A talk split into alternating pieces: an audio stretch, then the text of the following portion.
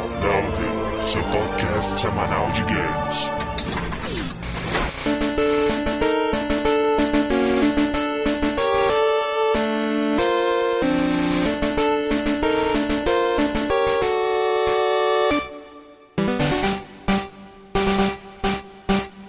Apertem Start, estamos começando mais um podcast na Loading e vamos aos nossos pokémons ou participantes.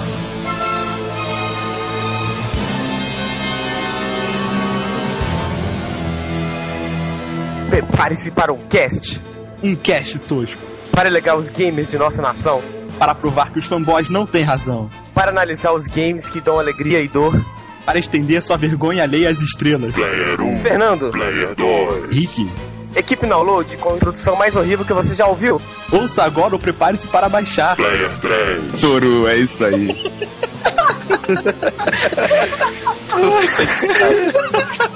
Puta merda, Muito bom, né, Eu cara? vou embora. Cara, eu não me senti assim desde a vez que a gente cantou Still Alive, velho. É, é bom saber que depois dessa, por mais ridícula que seja a apresentação, não vai ser pior. Player 4. André, escolhe você! André, André. É que eu chamo. O que foi isso? Ô, gente, isso vai pro ar mesmo? Ah, que demais, cara. Ô, velho, eu acho que o download não dura mais que sábado, não, tá? Player 5. Nath, Snorlax level 10, eu fui coagida a participar desse cast.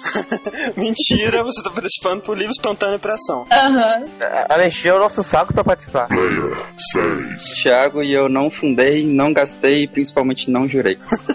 É o que ele disse. Então, hoje estamos aqui reunidos na maior lotação que o Download já teve em sua existência, pra gente falar exatamente de Pokémon, cara. Acreditem ou não. Não, eu estou falando sério. É verdade. Além, né, dos nossos downloaders já que estão sempre aí, né? Temos um downloader retornante, né? Que está sempre em nossos corações. Tiago, seja bem-vindo, Tiago. Oi, pessoas, muito obrigado. Temos também a nossa ouvinte e desordeira do chat do download, Nath. Isso é tudo mentira, tá bom? Conseguiu ser banido duas vezes já do chat, na verdade. Não, foram quatro, na verdade. Ah, olha que bonito. Sempre surpreendendo. E também estamos aqui com o nosso Mr. Nice Guy Knows It All, Toru. Hello, sempre lembrado por todos. Toru, você sabe que você só tá aqui porque você tá hosteando, né? Ah, sei. Também participando essa semana do cast também sobre Pokémon do AnimeCast, né, Toru? Exatamente, tô lá no Animecast também, a gente tá falando sobre Animes Pocket. E você vai entender o que a gente chama de Anime Pocket, incluindo né, o primeiro, que é o Pokémon e tudo mais. A gente vai falar então, né, de Pokémon, que é a segunda franquia de games mais lucrativa do mundo, perdendo somente pra Mario. Sim, se você tá falando, ah, Pokémon, ah, Que você tem que ver idiota. que tem uma importância. Isso aqui começou no- nos games, mas tem de tudo, né, cara? Pra você ver a influência que ela teve na cultura aí dos anos 90, anos 2000. Tem anime, mangá, cartas, brinquedos, livros Carros. eletrônicos, Opa, sex shop, tanque de guerra, tudo, Camisinha. velho. é. Só usa do Blastoise. Mas, obviamente, como somos um podcast de games, vamos nos focar única e exclusivamente nos games e discutir, afinal de contas, né, cara? Pokémon foi o quê? Foi só uma modinha? É, Ele tem realmente relevância suficiente pra ter a fama que ele teve? Vamos discutir se os jogos prestam, a história, origens e tudo mais. Logo após a leitura de e-mails e comentários, daqui a pouco a gente volta. Não, Rafa, você nem vai perceber.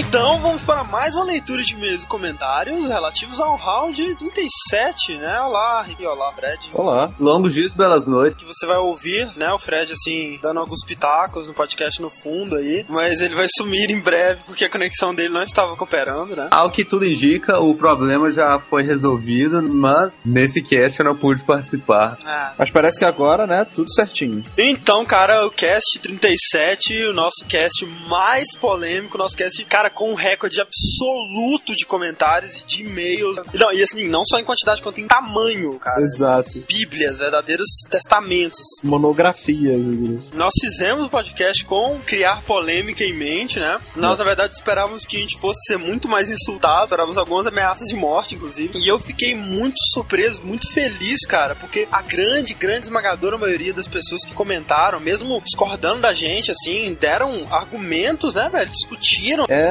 Deu uma discussão, deu o que a gente queria mesmo, que era essa discussão aí, pessoal, dizer o que pensa, o que acha, e melhor, cara, eu fiquei muito surpreso porque eu vi que muita gente concordou com o que a gente disse sobre os jogos mais polêmicos. Parece que o pessoal fica meio retraído pra criticar os jogos mais famosos, assim, e aproveitaram, ah, assim, é exatamente isso que eu queria falar. E Teve muita gente também que foi contra a gente, né? Uhum. E alguns fanboys, né? Como não, mas foram uma minoria. Fiquei muito feliz com isso, né? Ah, só pra dizer que o grande sacada desse cast era a gente separar principalmente o pessoal que consegue fazer uma crítica construtiva do pessoal que chega assim e fala: Não, não concordo com o que vocês falaram, não tem nada a ver e não, não bota nada em cima disso. Cara, foi muito bom. Tô feliz com o resultado do Cast 7. Bom, vamos então pros, pros nossos e-mails. O primeiro e-mail que eu vou ler aqui é do Hugo Lopes, de 19 anos, Belo Horizonte, Minas Gerais. É o Mega Head, sabe? Ah, é o Megahead? É. Olá, Megahead. É o primeiro ouvinte que eu vejo, sabe? Tipo, vocês estão aqui, Pessoalmente. entendeu? É, pessoalmente. Olá.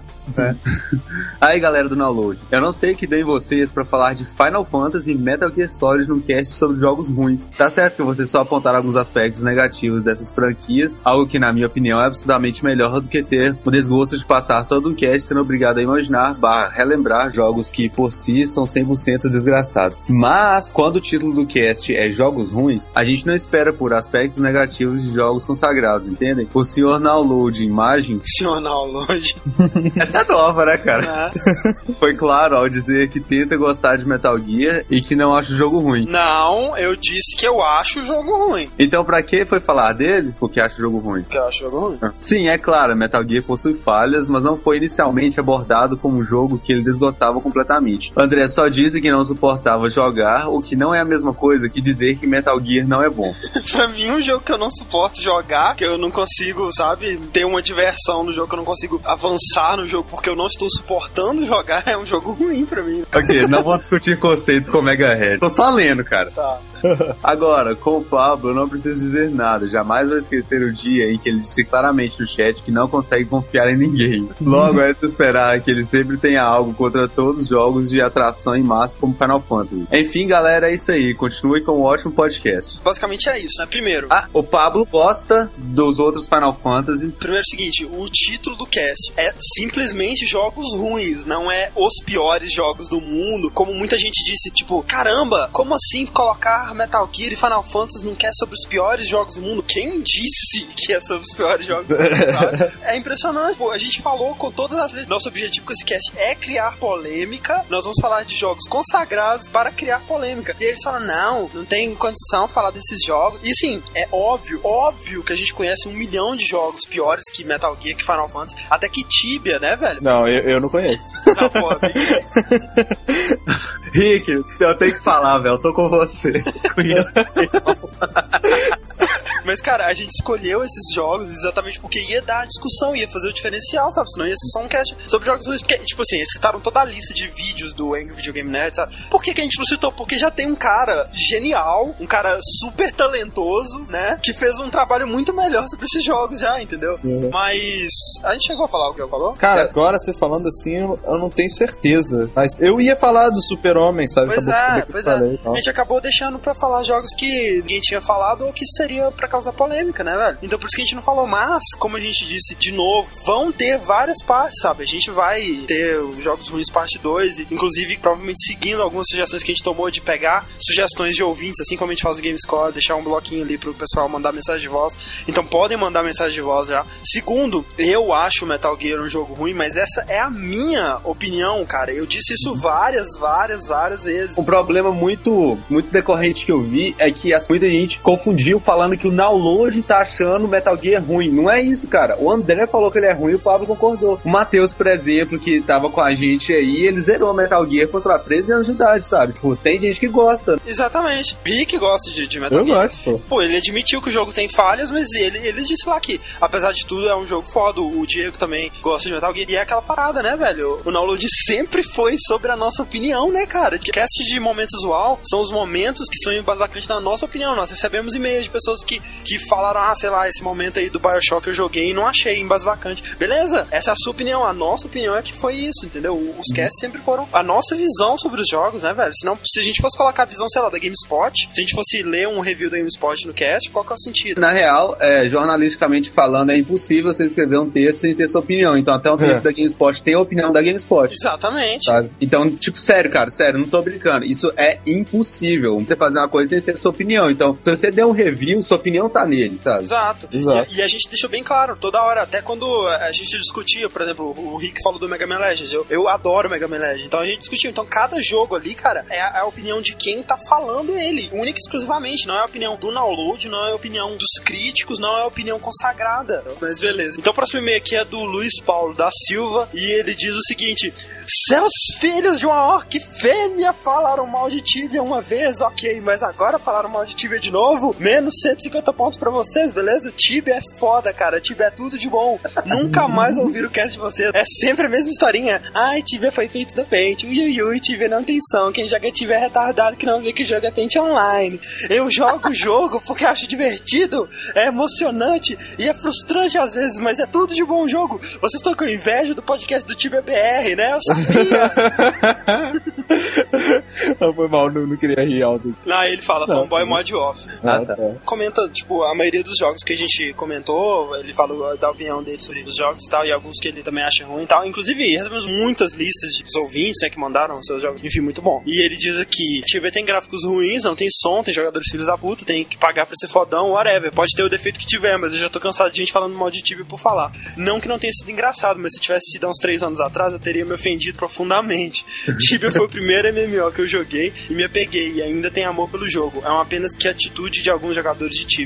E o descaso da empresa do jogo me fizeram desistir do servidor oficial. Tibia tem a experiência de jogo tão hardcore que só os mais hardcore jogam Tibia. A penalidade de morte de Tibia é brutal, os jogadores são muito power abuser, a empresa responsável é muito filha da puta. Somente os fortes jogam Tibia e tenho dito, brincadeiras à parte, Tibia é assim mesmo, talvez seja por isso que ele é popular. Ame ou odeie, sempre vai dar polêmica. Eu vou mandar uma medalha de honrar o mérito esse cara pra conseguir gostar de Tibia achando tudo isso de defeito nele. A qualidade pra ele é ser difícil, a a qualidade dos seus defeitos, deve dar uma volta também.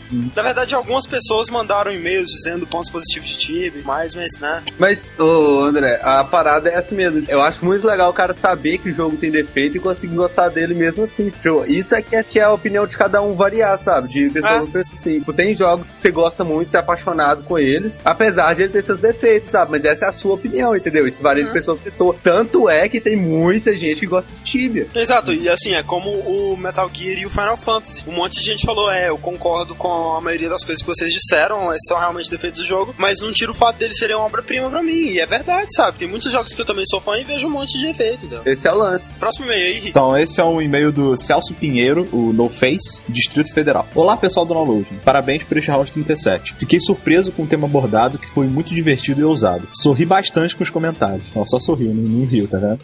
Boa, cara. Pessoal, um sorrisinho assim de canto de boca, entendeu? É. Aquele sorriso de quando o sol está brilhando, sabe? Eu nunca imaginei que o André e o Pablo teriam coragem de assumir não gostarem de Metal Gear Solid e Final Fantasy VII. Ainda mantenho Final Fantasy VII no meu top 10, mas o que guardo do game ainda é a visão de 12 anos atrás do hit que foi na época. Talvez jogando atualmente, e ele fala que é o que ele vai fazer, possa ter uma opinião mais requintada, mas ainda respeito e considero games que causam este impacto em seu lançamento. Assim como o primeiro Metal Gear Solid de PlayStation 1, né? Que fugia da- daqueles cansados gráficos pré-renderizados e trazia um mundo novo. No cast, me identifiquei muito com algumas situações ocorridas em jogatinas de Metal Gear Solid, que foram citadas e de fato são um porre. Como um game desse nível ainda possui uma jogabilidade tão presa, como mencionada pelo André, acontecimentos que de tão surreais te expulsam da imersão da trama. Pior que isso é jogar um game riquíssimo em trabalhos gráficos, mas que as melhores situações acontecem somente nas cutscenes. É, cara. É aquela velha coisa, né? Tipo, parece que o, o jogo acha que nós não faríamos tão bem, então ele prefere fazer Devil May sozinho. Cry, né? né, velho? As coisas mais fodas do mundo é nas cutscenes. Com certeza. Fora isto, o jogador está totalmente preso ao radar e a ser uma marionete da trama, o que me dá uma sensação de estou sendo lesado. mais uma vez, né? O cara que vê os defeitos do jogo, mas mesmo assim acha ele uma, né, uma obra-prima. Um... Essa parada de se ser uma marionete da trama é muito engraçada, né? Porque tem vários jogos, por exemplo, você sabe que tal pessoa que se finge ser, aliado, ser seu aliado vai te trair, sabe? Você não É, pode fazer não pode nada, nada. porque o seu personagem principal é um idiota. Dá muita raiva isso. E o Clécio Pinheiro, ele mandou inclusive um desenho, né? Uhum. Cloud Emo e do Snake na caixa. Ficou muito bom. É. E também, né, temos um desenho do Wesley Pires, né? O Wesley Pires pela primeira vez mandando o seu desenho, mostrando suas habilidades é, cartunescas. Faz uma tirinha, né? Um quadrinho do, do Pablo e o Rick em fanboys, né? Lidando com os fanboys. Ficou muito engraçado, era muito bom mesmo, velho. O Pablo chorou de rir. Fa- Façam mais desenho da gente, é legal. Fácil, gostamos. Um recorde desse cast, né, cara? A maior quantidade de desenhos enviados por e-mail. Pro cast mesmo foram dois, né? Mas é, além dele ainda tivemos o desafio Scout lá, que será usado mais pra frente. Hum. Mas enfim, próximo e-mail aqui, o último é o do Leonardo da Cruz Silva, estudante de História, 19 anos, Andirá, Paraná. Ele diz, quando comecei a escutar as opiniões sobre Metal Gear Solid, de primeiro eu fiquei um pouco, digamos, perturbado, porque vocês falaram mal exatamente dos pontos que eu gosto no jogo, as cutscenes, os papos no Codex e o Solid Snake em si, incluindo a dublagem canastrona. Mas isso só mostra como opiniões são diferentes, e não é porque eu acho algo bom que todo mundo tem que achar. Admiro o culhão que vocês tiveram pra falar mal de Final Fantasy VII e Metal Gear. Na hora imaginei cabeças de downloads rolando, ou todos vocês em fogueiras de Inquisição Espanhola com direito a gritos de malditos hereges e tudo mais. Ah, cara, se eu fosse pra fogueira por causa disso, eu ia reclamar demais. Eu nem participei, pô. né? Que droga é essa, cara? Até download, Fred. Quer nem saber, velho. É, Você vai anda com a gente, né? Tá contaminado. Pra mim, a série Final Fantasy começou aí pelo 7, mas as situações emos, batalhas aleatórias, jogabilidade ruim me fizeram abandonar. Pra mim, em matéria de RPG da Square, nada supera Chrono Trigger e Cross. Mas o maior motivo que me fez mandar o e-mail foi o papo sobre Tibia. Eu odeio esse jogo, assim como odeio todos os MMOs. Pra mim, não há sentido em jogos que você fica correndo, correndo e correndo e matando bichinhos ridículos, geralmente ratinhos, coelhinhos ou gosminhas rosas, e fazendo quests estúpidos pra ganhar level. Por mim, que o War, Ragnarok, Tibia e o que for, deem as mãos e queimem no inferno. Nossa. Nossa, velho. Muito bom, hein? Muito bom. É isso aí. Cara, eu só queria falar que eu, particularmente, eu gosto da dublagem do Metal Gear também, sabe? Aham. Eu, assim, eu considero que, realmente, o estilo da dublagem pode e provavelmente não agrada muita gente. Pro Metal Gear Solid 1, cara, fantástico, sabe? Um, um jogo tão antigo, tem uma dublagem daquele nível, né? Na época tava engatinhando ainda a dublagem de jogos, cara. Não tem problema nenhum. O problema é que eles mantiveram, sabe? Tipo assim, eu sempre imaginava assim, cara, eles vão trocar o dublado do Snake, né? Tipo, no 2 não trocaram, no 3, cara, eles vão trocar o dublado do Snake, né? Cara, no 4, pelo amor de Deus, troquem o dublador do Snake. Caraca. 4, eu tenho que admitir que eu não gostei da voz do Snake velho, sabe? Mas o 1, 2, 3 eu gostei, achei legal. Eu acho que o problema maior que você sentiu é que o jogo, graficamente, a história, ela evoluiu e a É. dublagem ficou, né? Exatamente, exatamente. E, o pessoal falando, ah, como é que vocês podem falar mal da obra-prima, que é a história de Metal Gear? Cara, em momento nenhum eu falei mal da história de Metal Gear, pelo amor de Deus. Você falou que é complicado pra cacete. História complicadíssima, ao ponto de que ela é contada de uma maneira que eu não consigo me interessar por ela, mas quando alguém chega e me conta a história, eu, caralho, isso é muito foda, sabe? E é uma das coisas que me faz ter muita vontade de jogar. Cara, eu quero muito gostar de Metal Gear. O DC, ele disse nos comentários que ele dormiu uma hora jogando Metal Gear 3 na cutscene, cara. Nossa, velho. Imagina, cara, tu dormir assim com o controle na mão, velho. Cara, que triste, velho. Queria fazer uma menção honrosa, né? Que é, um certo usuário fez uma referência ao nosso Cast 13, o fanboy numa casca de nós, né? Com seu comentário lá. Ah, o pênis, é assim. É, Ah, velho, ele genial.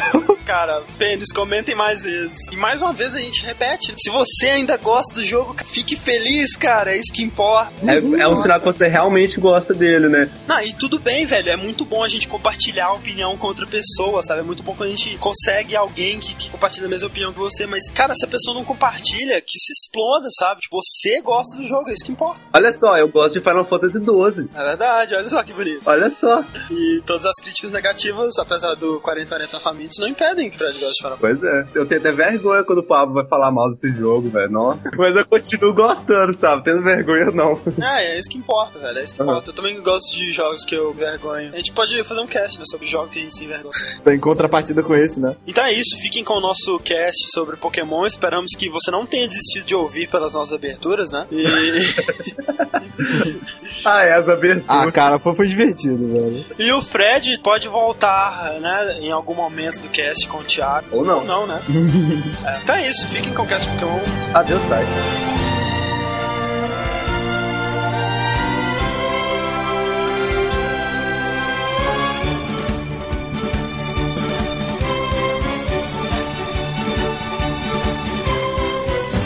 Estamos de volta. Então, cara, o que é Pokémon? O que, o que, é, o que é Pokémon? Era uma Monstros de retórica ou, ou- Pokémon é um bicho desgraçado que te vicia quando você é criança. Faz você gastar mais de quatro dígitos de reais na porcaria do negócio. Ou olha, não. olha, Ou aí não. de- depende de cada um, hein? Eu diria. Eu senti uma mágoa, hein? Eu já gastei três. Oh, eu e o Thiago gastamos muito dinheiro com Pokémon, tá, cara? Nossa. Pokémon, né, como muitos devem saber já aí, é uma sigla, né? Um sigla não, né? Uma redução aí, uma contração pra Pocket Monsters, né? Monstros de bolso. Mas Pokémon é muito mais que isso, né? Então a gente vai pras origens da série, né, do jogo, pra tentar entender um pouco como que começa isso tudo e começa em agosto de 1965 com o nascimento de Satoshi Tajiri. Olha só, Satoshi Tajiri ele nasceu num subúrbio de Tóquio, né, numa área que na época era rural ainda e tal. E ele tinha duas grandes diversões na sua infância e adolescência. Uma era né? Ele jogava muito, ele viciado em jogos tipo Space Invaders, os jogos populares da época dele, né? E a segunda e a maior diversão da vida dele, que era capturar e observar insetos, cara. O cara era viciado mesmo, assim, ele ia pras florestas, perto do lugar onde ele vivia. Eu não tinha falado que tinha sido divertida a infância dele? ele achava, né, velho? Eu tenho uma pergunta. Qual? Onde entram as drogas nessa história? É, eu acho que as drogas entram um pouco mais tarde, né? Sei não, viu? Ele mesmo criava as próprias técnicas dele pra capturar os insetos, levava os insetos pra casa, observava como é que eles se Ele usava uma comportavam. Pokébola? Pois é, É, não. a própria técnica. Ainda não, né? Ainda não. Ah, tá. Promovia luta entre os seus próprios insetos. Ele era um professor É, sádico. ele era bem sádico, né? Aquele nego faz com um galo e é preso por causa disso. Pois é, foda, foda. Isso só prova que existe uma fina linha tênue, digamos, entre um psicopata e um cara Não, que cara. ganha milhões com Não, jogos. cara, de pra você ver como o tempo é diferente. Não tinha internet, então, né, você vê que no Japão deve ter internet desde o século XII, sei lá. Mas não tinha internet, então o que ele fez? Isso influenciou ele no futuro. Se fosse hoje em dia, ele ia estar ganhando dinheiro com um site, tipo assim, é, luta de insetos, barata versus, Não, sei mas lá. olha só, ele seria um É. psicopata se ele estivesse colocando, sei lá, um filhote de cachorro pra lutar contra um dragão de Komodo, sabe? É, um dos dois são insetos, mas Pois é, tudo então. bem. Mas é como ele tava colocando um besouro pra matar um grila, que se dane. né? Ah, é, né? É, Insetos não, não são seres vivos, É, né? pô, Ninguém todo mundo mata Ele, ele, insetos. Não, tipo, Não tem sangue, não, não conta. nada não grita. Processar vocês.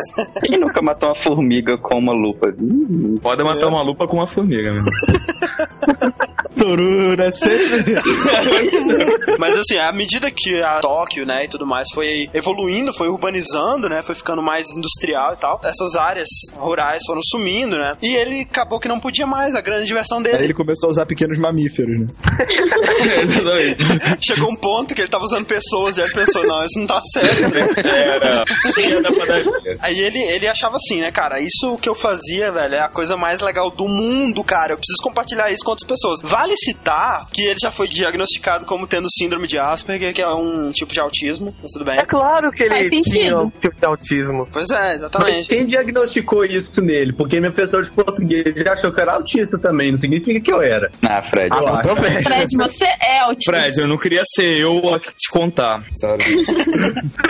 Acabou sendo. Em 82, ele e mais dois amigos criaram a própria revista de games deles, a- chamada Game Freak, né? É, Esse nome não é familiar nada estranho, para muitas né? pessoas, não é verdade. E pra você ter uma ideia, a revista era escrita à mão, grampeada, xerocada, e ele vendia, assim... na- Ele na- na vendia? Na primeira edição você É. ganhava um inseto grátis.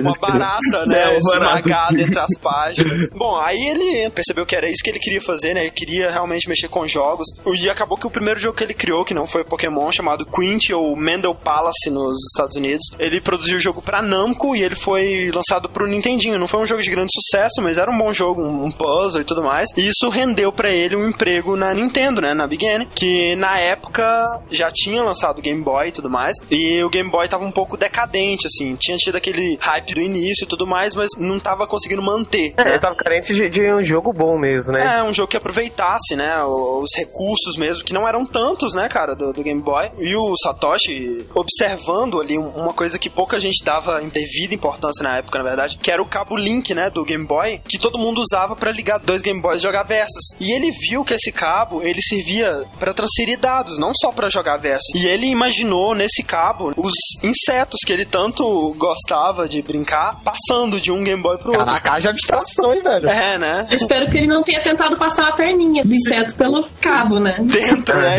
Eu imagino, tipo, lá. 50 cabos jogados no chão, é rabo de, sei lá.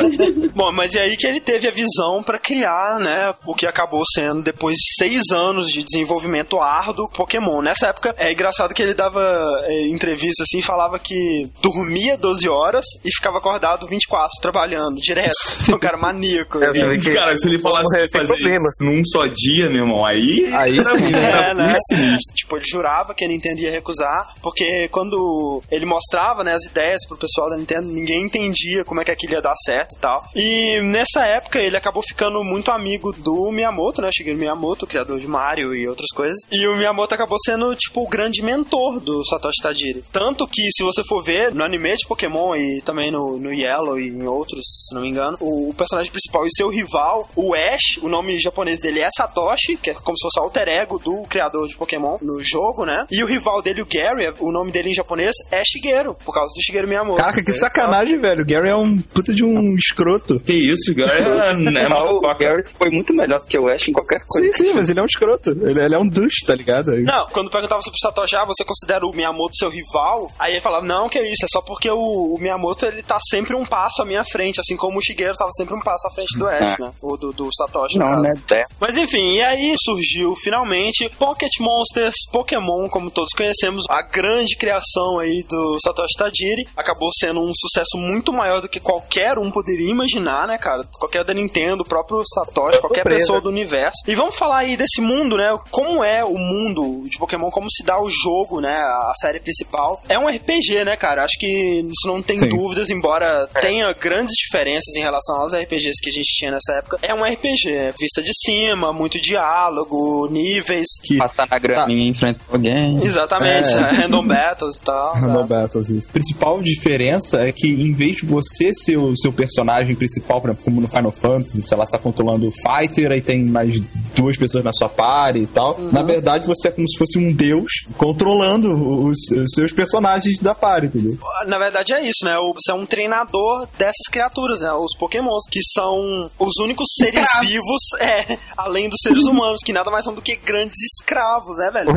Escravos com skills que podiam dominar todo mundo, mas não Isso. dominam. Pois é. Não, e tem aquela parada, né? Ah, os pokémons, eles são parceiros dos seres humanos e eles se ajudam porque eles gostam de trabalhar. Cara, se eles gostassem, você não teria que capturá-los, velho. Você joga uma bola de ferro na testa dele, Olha, velho. que eles gostam de trabalhar e receber de volta, sei lá, porra nenhuma, fica numa bola nenhuma, né? que cabe no Primeiro bolso e ele encolhe. até ele ficar com o sangue vermelho, quase morto, e depois joga uma bola na testa do pobre coitado. E E é, e é tão escroto que ele morto não serve pra você, porque você não consegue capturá-lo. E depois você quase matar ele, deixar à beira da morte, jogar uma bola de ferro na testa dele, esmagar ele pra ficar do tamanho de uma bola de golfe e guardar Ele no seu bolso. a você. É, aí ele vai e fica com você, feliz. Né? Não, é, não, essa coisa de lealdade do Pokémon nós vamos. A Pokébola deve injetar no Pokémon uma substância, sabe, que faz ele sorrir, velho. Não faz sentido, porque o cachorro não entra na bola. Pikachu, na verdade, é o líder da revolução. Exato. Ele é o tiradentes da parada. Tirar dele. Se você observar bem o anime, na verdade, o Pikachu que escraviza o Ash, entendeu? É. É. Pois é, é Quem verdade. anda no ombro de quem naquela É, tem alguma explicação pra Pokébola? Cara, eles dizem que, sabe, transforma o Pokémon em energia e guarda ele lá, e enquanto ele tá lá, ele meio que não tem noção do espaço-tempo e blá blá blá, etc, chubirubas. Bela forma de economizar comida, né, meu irmão? Você vê que esse negócio da Pokébola, né, cara, é uma grande influência dos desenhos e seriados que o Satoshi assistia quando ele era criança. Por exemplo, Dragon Ball e, por Dragon exemplo, Ball. Ultraman, né, cara? Uma Total cápsula aí. aquilo, né, cara? Exato, É. comparação cápsula, É total. muito engraçado como é que os homens conseguem dominar os Pokémon, né? Porque vamos supor, É. você é um dragão de 3 metros e meio que voa e solta fogo, mas você obedece cara. É, não, e aí, e aí, tipo assim, sabe, chega o cara com um rato de 3 centímetros de altura, e aí você ataca o rato, você não ataca o cara, não. Como Isso, assim, velho? Se fosse o mundo de Pokémon, eu usar armas mesmo. Então Não chega assim, existem armas no mundo Pokémon, ok? Ah, Cara, eu ia inventar e ia ficar rico. Imagina só que divertido, cara. Eu não ia nem brigar com ele, cara. Eu ia botar Pokébola no chão e ia botar a pistola do lado, assim, na mesa. Você vai querer entrar por bem ou por mal, meu querido? E basicamente essa premissa, né, amigável, infantil, né, agradável para todas as crianças, é a premissa de todos os jogos, né, da grande maioria dos jogos, principalmente os principais, que é você Sim. se tornar o maior treinador de Pokémon, né, o- no caso o mestre Pokémon que eles falam, preencher a sua Pokédex, né, que é a, a sua agenda lá, o seu, seu index de Pokémon. O cara né? tá brincando de álbum de figurinha com seres Isso, vivos, conselheiro. entendeu? Caraca, velho, é muito, é muito evil isso, velho. É muito evil. cara, dá, dá pra ser uma motivational, hein, cara? Caraca. Tipo, botar uma foto do Pikachu morrendo e lá, Pokémon completando álbuns de figurinhas. Gostei, Outra coisa que eu acho engraçada é que no mundo Pokémon, né, velho? Ou você é um treinador, ou você fica recluso na sua cidade, você não sai de casa, né? Porque, Exatamente. tipo assim, a sua mãe fala, não, não vai pra grama, porque tem Pokémon, mas a cidade inteira é secada por grama. Além disso, o cara tem medo de um, sei lá, um PJ, cara. O cara tem pia até casa, cara. Não, de um ratatá, cara. De um ratatá. tá, meu irmão. Vai, sei lá, Mas Ratatás é compreensível, tem pode passar rato. Leptospirose, É pô. É, ué. Ah, o Ratatá tudo bem, agora um Bidoof, puta que pariu. Bidoof é um castor poodle, velho, como assim? É, sei qual é. Bom, e aí o jogo se dá nisso, né? Você batalha contra Pokémon selvagens, né? Que você pode capturar contra outros treinadores. Você tem que derrotar os líderes dos ginásios, né? Pegar as insígnias, oito insígnias O deles. que é meio ridículo, porque os ginásios eles são caracterizados por espécies de Pokémon, né, cara? Ah, é. Aí, sei lá, ginásio do fogo. Aí você vai capturar um Pokémon de água É. e detona aquela porra inteira, tá ligado? Creu total, mano. É Exato. né? E tipo, não tem vantagem nenhuma em você ser um mestre de um ginásio. Tipo, você fica lá com a bunda sentado o dia inteiro esperando as pessoas ir lá. Ah, você- Mas olha só, você tem, um- você tem um ginásio bonito, Pra de você, água, né? que... Ah. Cara, eu acho que é É, tipo tem vários funcionário Pokémon público, nadando sua volta. Eu acho que é tipo Ah, é, funcionário público, ginásio. cara, sabe? Legal, e agora? É tipo mesário, né? Você tem que ir, senão É. você coleta as insígnias dele, vai pra liga, né? Pra você derrotar o, o Elite Four lá. E daí você tem que enfrentar o campeão, que foi quem derrotou por último, e aí você se torna o grande mestre Pokémon e você vai ser Até feliz. virar algum garoto de 12 anos e te ganhar de Exatamente, exatamente. Além dessas inovações, digamos, conceituais, né, de você não controlar uma party, de você ser um treinador que cuida da sua pequena party ali de, de criaturas e captura outras criaturas para sua party e tudo mais, essa parada toda, que são inovações conceituais, mas que, sinceramente, na prática não muda tanto assim, né, dos RPGs que a gente estava acostumado. Um dos mecanismos mais inovadores do Pokémon, desde o primeiro, foi exatamente esse sistema de trocas, né, cara, que é muito inovador, que é muito interessante, que Ah.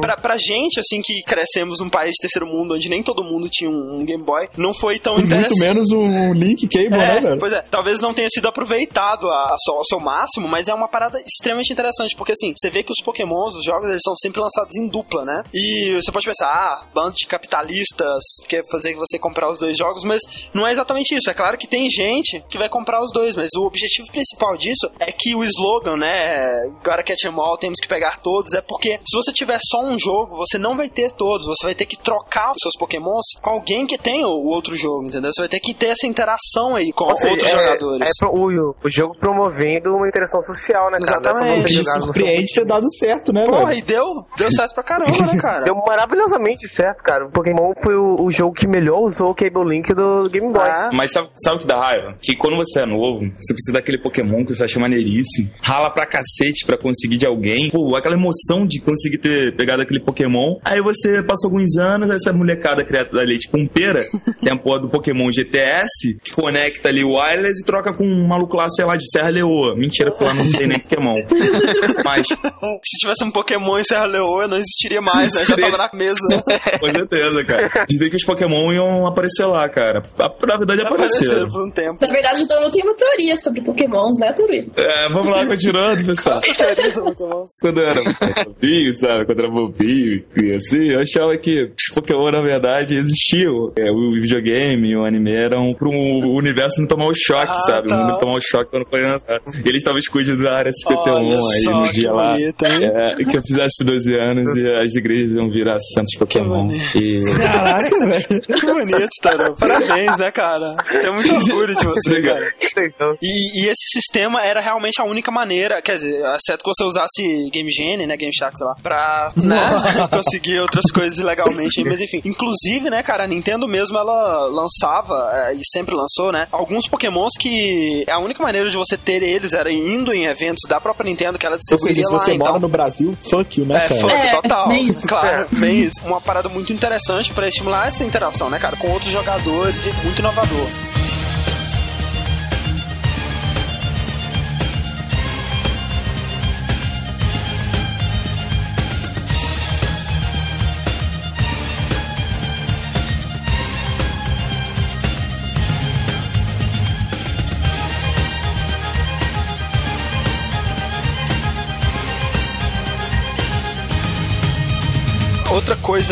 Os jogos, na verdade, são divididos em gerações, né? E atualmente a gente tá concluindo, na verdade, a quarta geração. A gente tá fazendo cast exatamente porque tá lançando o Pokémon Platino, né? Que é a versão pai, assim, a versão master, né? Da quarta geração, né? Que é o remakezinho ali do Diamond Pearl. E assim, cada vez que vem um título novo com novos Pokémons, novos elementos de jogabilidade, é considerado uma nova geração. E aí todas as outras spin-offs, anime, cartas, tudo mais é atualizado de acordo com essa geração. É tudo influenciado pela série principal, né? Eu acho que a gente pode começar então a falar da primeira geração. Vai lá, Fernando. Então, a primeira geração, né, compreende em Pokémon Green, Red, Blue e Yellow. E, para as pessoas que não sabem, o primeiro duplo a ser lançado foi o Green e Red, lá no Japão, que veio pro ocidente como o Blue e Red. A versão Blue é, americana, na verdade, é Green japonesa. E no Japão também teve a versão Blue, que foi lançada depois, né, das dos primeiras, que teve só alguns bugs melhorados, mudou o design de alguns Pokémons e melhoria de som. Nada muito diferente do que se já tinha, né? Em 98, só ele foi ir para os Estados Unidos como Red Blue. Um pouquinho depois de ter lançado o anime. Por aqui no ocidente, muita gente acha, né, que os jogos foram baseados no anime, né? E não foram, foi o contrário. Sim, não, não foi. Foi o, o anime foi baseado no jogo. E o mangá entra quando nessa história? O, o mangá Antes entra do depois anime? do anime. Não, não, depois do anime ainda. Pokémon Red e Blue foi com certeza os que eu mais tive contato, né? Além do Yellow. Duas coisas que eu até você não tinha comentado, mas que em todas dessas séries principais são os itens é, TM e HM, né? São golpes novos que você pode colocar no, no seu Pokémon. Sendo que o TM é, é Technical Machine, que é só um golpe normal, e o HM é o Hide Machine, que são aqueles golpes especiais, né? Que Vai. pra, pra acessar no- Isso que o Pokémon, como a gente sabe, é um jogo bem linear, né? Se você for parar pra pensar. Você tem um, um caminho ah, definido a ser feito. Você não pode ir pra qualquer cidade, pra qualquer, né, tipo, É digamos, mesmo porque se ginásio. você sair de pallet com Pokémon level 8 e vai pra Viridiano, o, o chefe lá tem nível 50, vai ser meio. É, Complicado. tipo, é, os níveis Isso é coisa são... que eu não entendi, cara. Por que, que o cara, de acordo com a localização geográfica da cidade, mais por que que o forte, cara- né? os Pokémon são Não, mais deve fortes, ser porque os Pokémons nasceram primeiro lá. hein? Lógico. Isso é um furo de roteiro incrível. Não é, cara. Imagina, Nossa, se você em jogo, velho, se, porra, botar os caras... Por que você não enfrenta, sei lá, o Sephiroth assim que tu, tu começa? Todo RPG tem isso, né, cara? Você fica pensando, né? E se ele tivesse vindo aqui antes, né? Se você nasce na última cidade, é só você pegar Pokémon lá e fui na primeira Exatamente. cidade, no ginásio, né? Que você vai conseguir esses esses seguidos muito mais rápido. Você não teria como capturar um Pokémon sem um Pokémon. E Mas capturar tudo logo bem, de porque cara o primeiro level Pokémon você 40. captura, não é você que captura, na verdade, então. Isso também, se você tivesse um Pokémon muito alto, ele não ia te obedecer, porque você precisa Ah, é das verdade. Mas se ele fosse trocado só. É, enfim.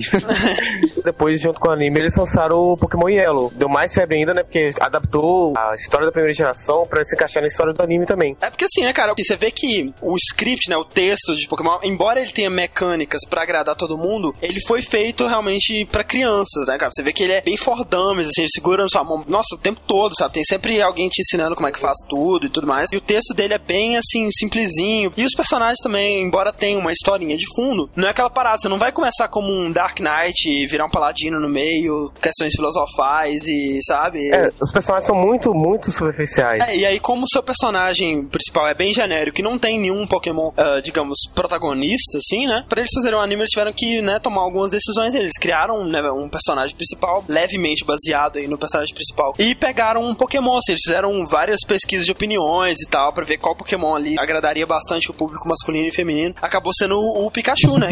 Peraí, peraí, peraí. Masculino e feminino? Tipo, Ah. masculino também? Diz eles que sim, né, cara? Eu diria principalmente menino, né? Mas... Criancinhas, Atualmente né? isso foi feito no né? Japão. É. A principal diferença é que, enquanto no Red, Green e Blue você podia escolher entre três Pokémons iniciais, que era uma merda, cara. Sempre quando você escolhe um, o seu rival escolhe o que é forte contra ele. Exatamente.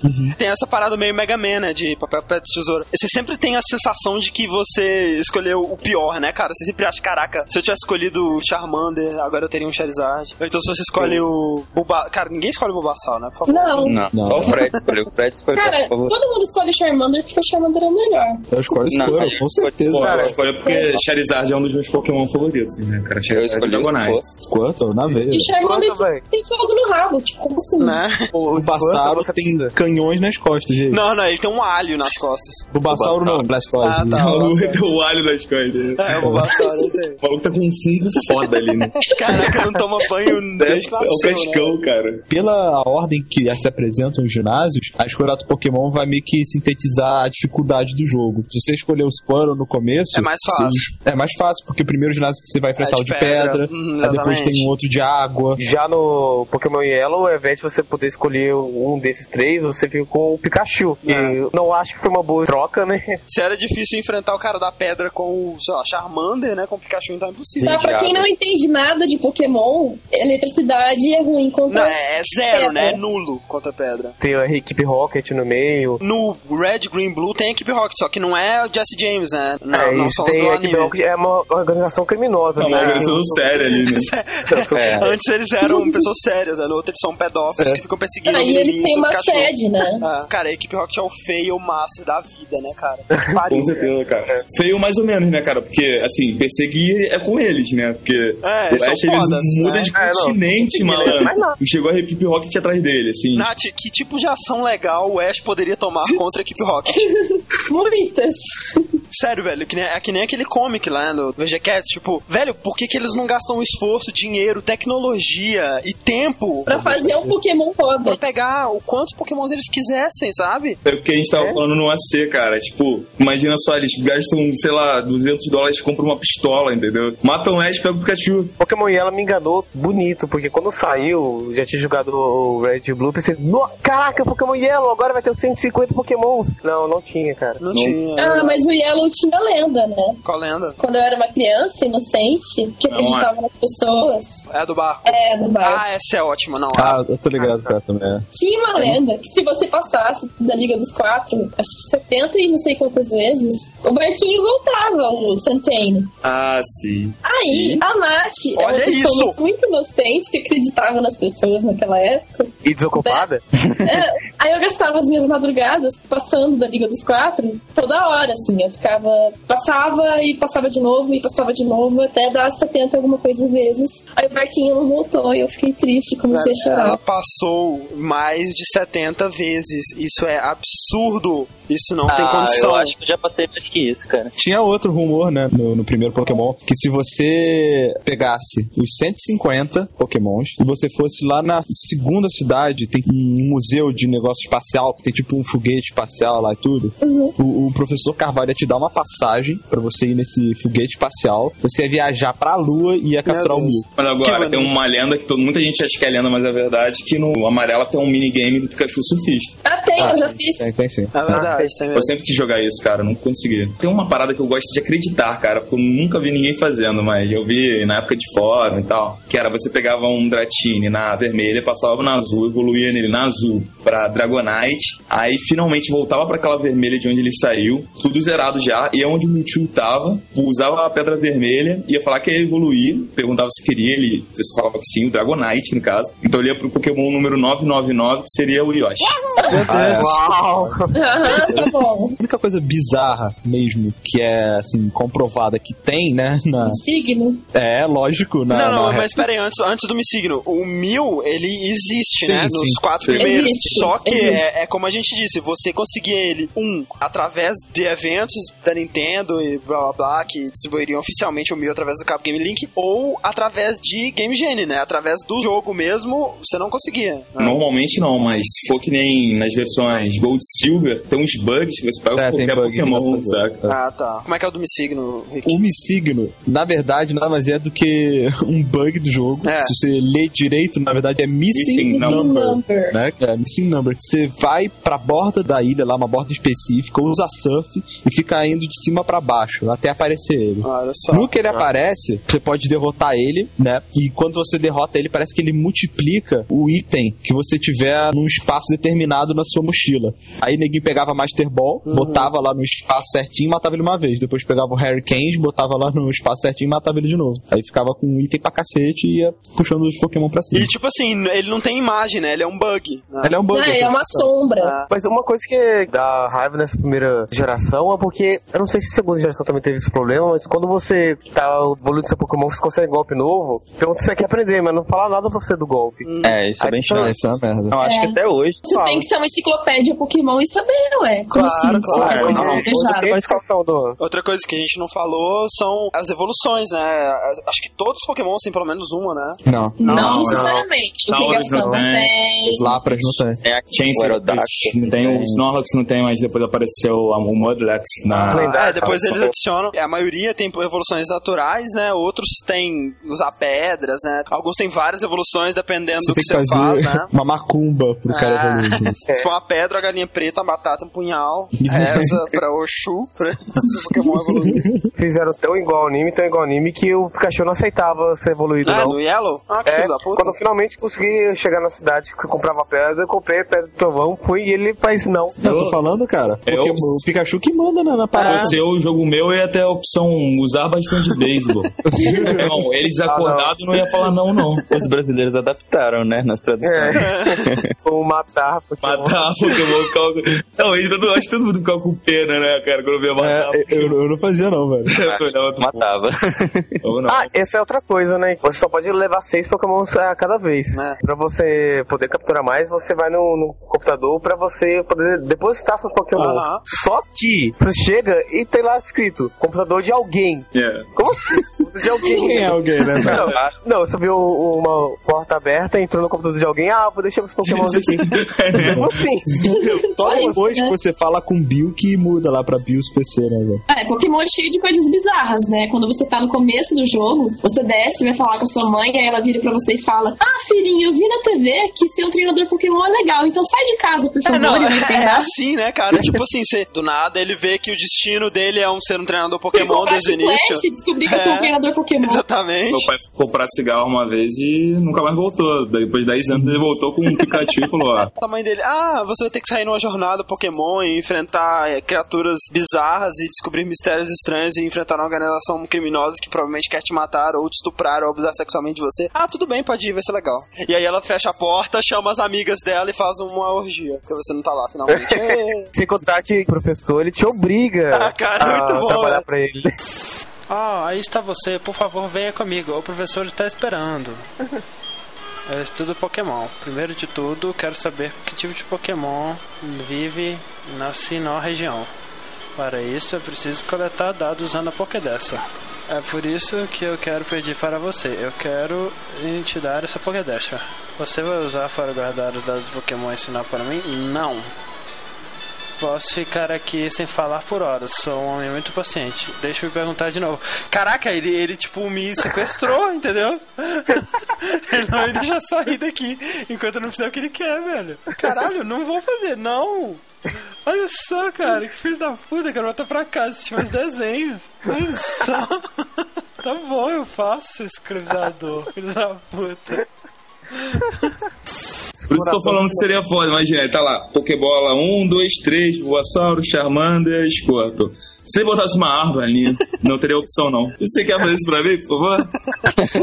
Tipo, super simpático, né? Você É, vai só exatamente. pra alma assim, ó. Dá aquela coçada na barba assim, eu falei, não, pois não, senhor. Um no pé, outro no outro. O professor Carvalho, ele não dá opção, né, velho? Ele chega aqui, ó, toma sua Pokédex e me ajude, porque eu já tô É. muito velho. O professor Carvalho, não, ele é esclerosado, cara, porque ele chega pra você e pergunta: Ah, então, esse é o meu neto, ele é seu rival desde que nasceu. Qual é o nome dele É mesmo? verdade. Não, ele é seu rival, vocês eram amiguinhos, mas vocês brigaram, mas qual que é o seu nome? ah. Ele é seu rival, mas o professor Carvalho, a gente, É, a gente sempre foi amigo, sabe? Mas a gente é Ele é rival, seu mas rival. é seu rival, vão batalhar até a morte. É. E, e sempre tem aquele negócio, né? Que quando você zera e tudo mais, o cavalo chega pro, pro seu rival, né? Você tratou os seus pokémons com amor, carinho, dedicação. Aham. É tipo, não precisa disso, velho. Pokémon precisa só de treino e trabalho escravo. E uma Não, pistola, não, né? Só de, de Harry Candy só, cara, só isso. Ah, claro, né? Hurricane. Vai deixar o Pokémon podre. Eu atochava a bala no Pokémon até não aguentar mais, Mas cara. nunca reparou que com o Hurricane ele fica fraco? Depois eu atocho carbo, que eu trouxe proteína nele, tá ligado? Mas mesmo assim, tem um. Pokémon anabolizado. Tipo, o Pokémon do Rick, ele é o dos bração, assim, a É. perninha, né? Tu consegue passar nem a bunda. Aliás, André, saiu o Anime Cat, você ouve, você vai entender a, a teoria que a gente formou lá entre o professor Carvalho e a mãe do É Ed. verdade, cara. Porque tu acha que ele ganhou o Pokémon de graça, caralho. Eu nunca vi o Pai do Oeste também, não. É, gente fala isso, né?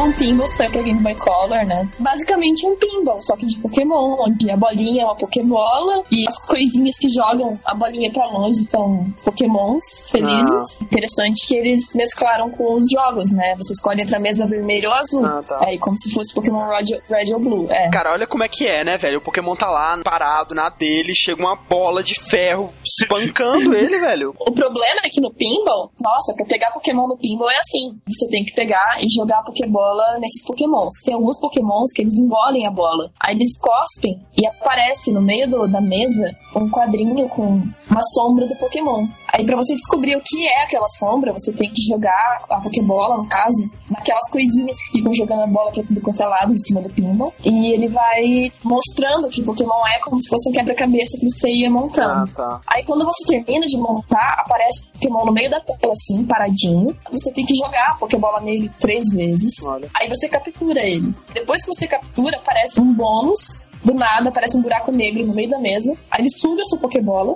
E você entra numa fase bônus. Olha que bonito. Que sexy. É, e tem um miau assim no meio, e você joga a bola no miau e ele vai soltando aquela paradinha que tem na testa dele, que é uma, um ourinho, Ah, né? sabia que isso é baseado numa lenda japonesa? Sabia. Sim. É, do- o gato, o gato que tinha o dinheiro preso na testa e ficava procurando o dinheiro e aí ele não conseguia dar valor ao que ele tinha nele mesmo já, procurando a felicidade fora. Olha que lindo, velho. Ah, é é um que burro, né? Porque se ele coçasse a testa. Pelo visto, eu não perdi nada não tendo jogado esse jogo. Ah, sim. O jogo é bem ruimzinho, sabe? Ó, Nath, admita que você gostava muito. Eu não gostava muito, tá bom? Eu era uma fangirl de Pokémon, maníaca, lunática e eu jogava. Ah, Nath gostava muito. Pinball então em 99, mais alguma coisa dele? Não, ele é um jogo chato e ruim.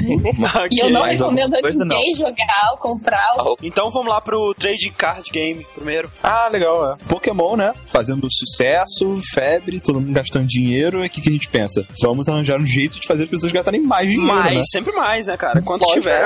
Thiago estava aí pra confirmar isso, né? Hein? Oi? Quatro dígitos? Hã?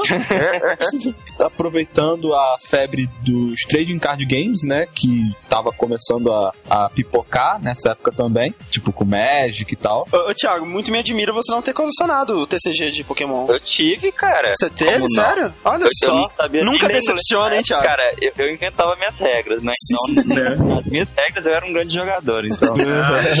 As regras do não. Thiago era qualquer carta jogada pelo Thiago vale mais do que qualquer outra carta jogada por qualquer outro jogador. Era a carta de Norris, minha né? regra- O primeiro trading card game, ele foi lançado em 98 no Japão, Ah. 2000 no resto do mundo. Ele foi baseado totalmente em cima do- dos cards reais mesmo que existiam, Uhum. né? Pra Game Boy também. Isso, isso, pra Game Boy Color. Tem a mesma premissa. Seria como no mundo real, né? Que já que nós não temos Pokémon, nós temos cartinhas de Pokémon. É, então, aí você vai é, andando por ginásios, batalhando com o seu card. A vantagem do jogo pra vida real são algumas. Uma delas é, você não gasta nem de perto a quantidade de dinheiro que você gastaria. Ah, é. E pra você conseguir cards novos é ridículo, porque diferente do Pokémon, você pode jogar contra as pessoas que você já derrotou de novo, sabe? Porque tem aquelas pessoas aleatórias que você batalha, então nesse aí você pode desafiá-las de novo. E pra quando você ganha essas batalhas contra esses inimigos aleatórios ou de ginásio e tal, eles bondosamente te dão busters do jogo, sabe? De graça, toma aí, você me ganhou, toma dois, sabe? É a honra. Não, mano,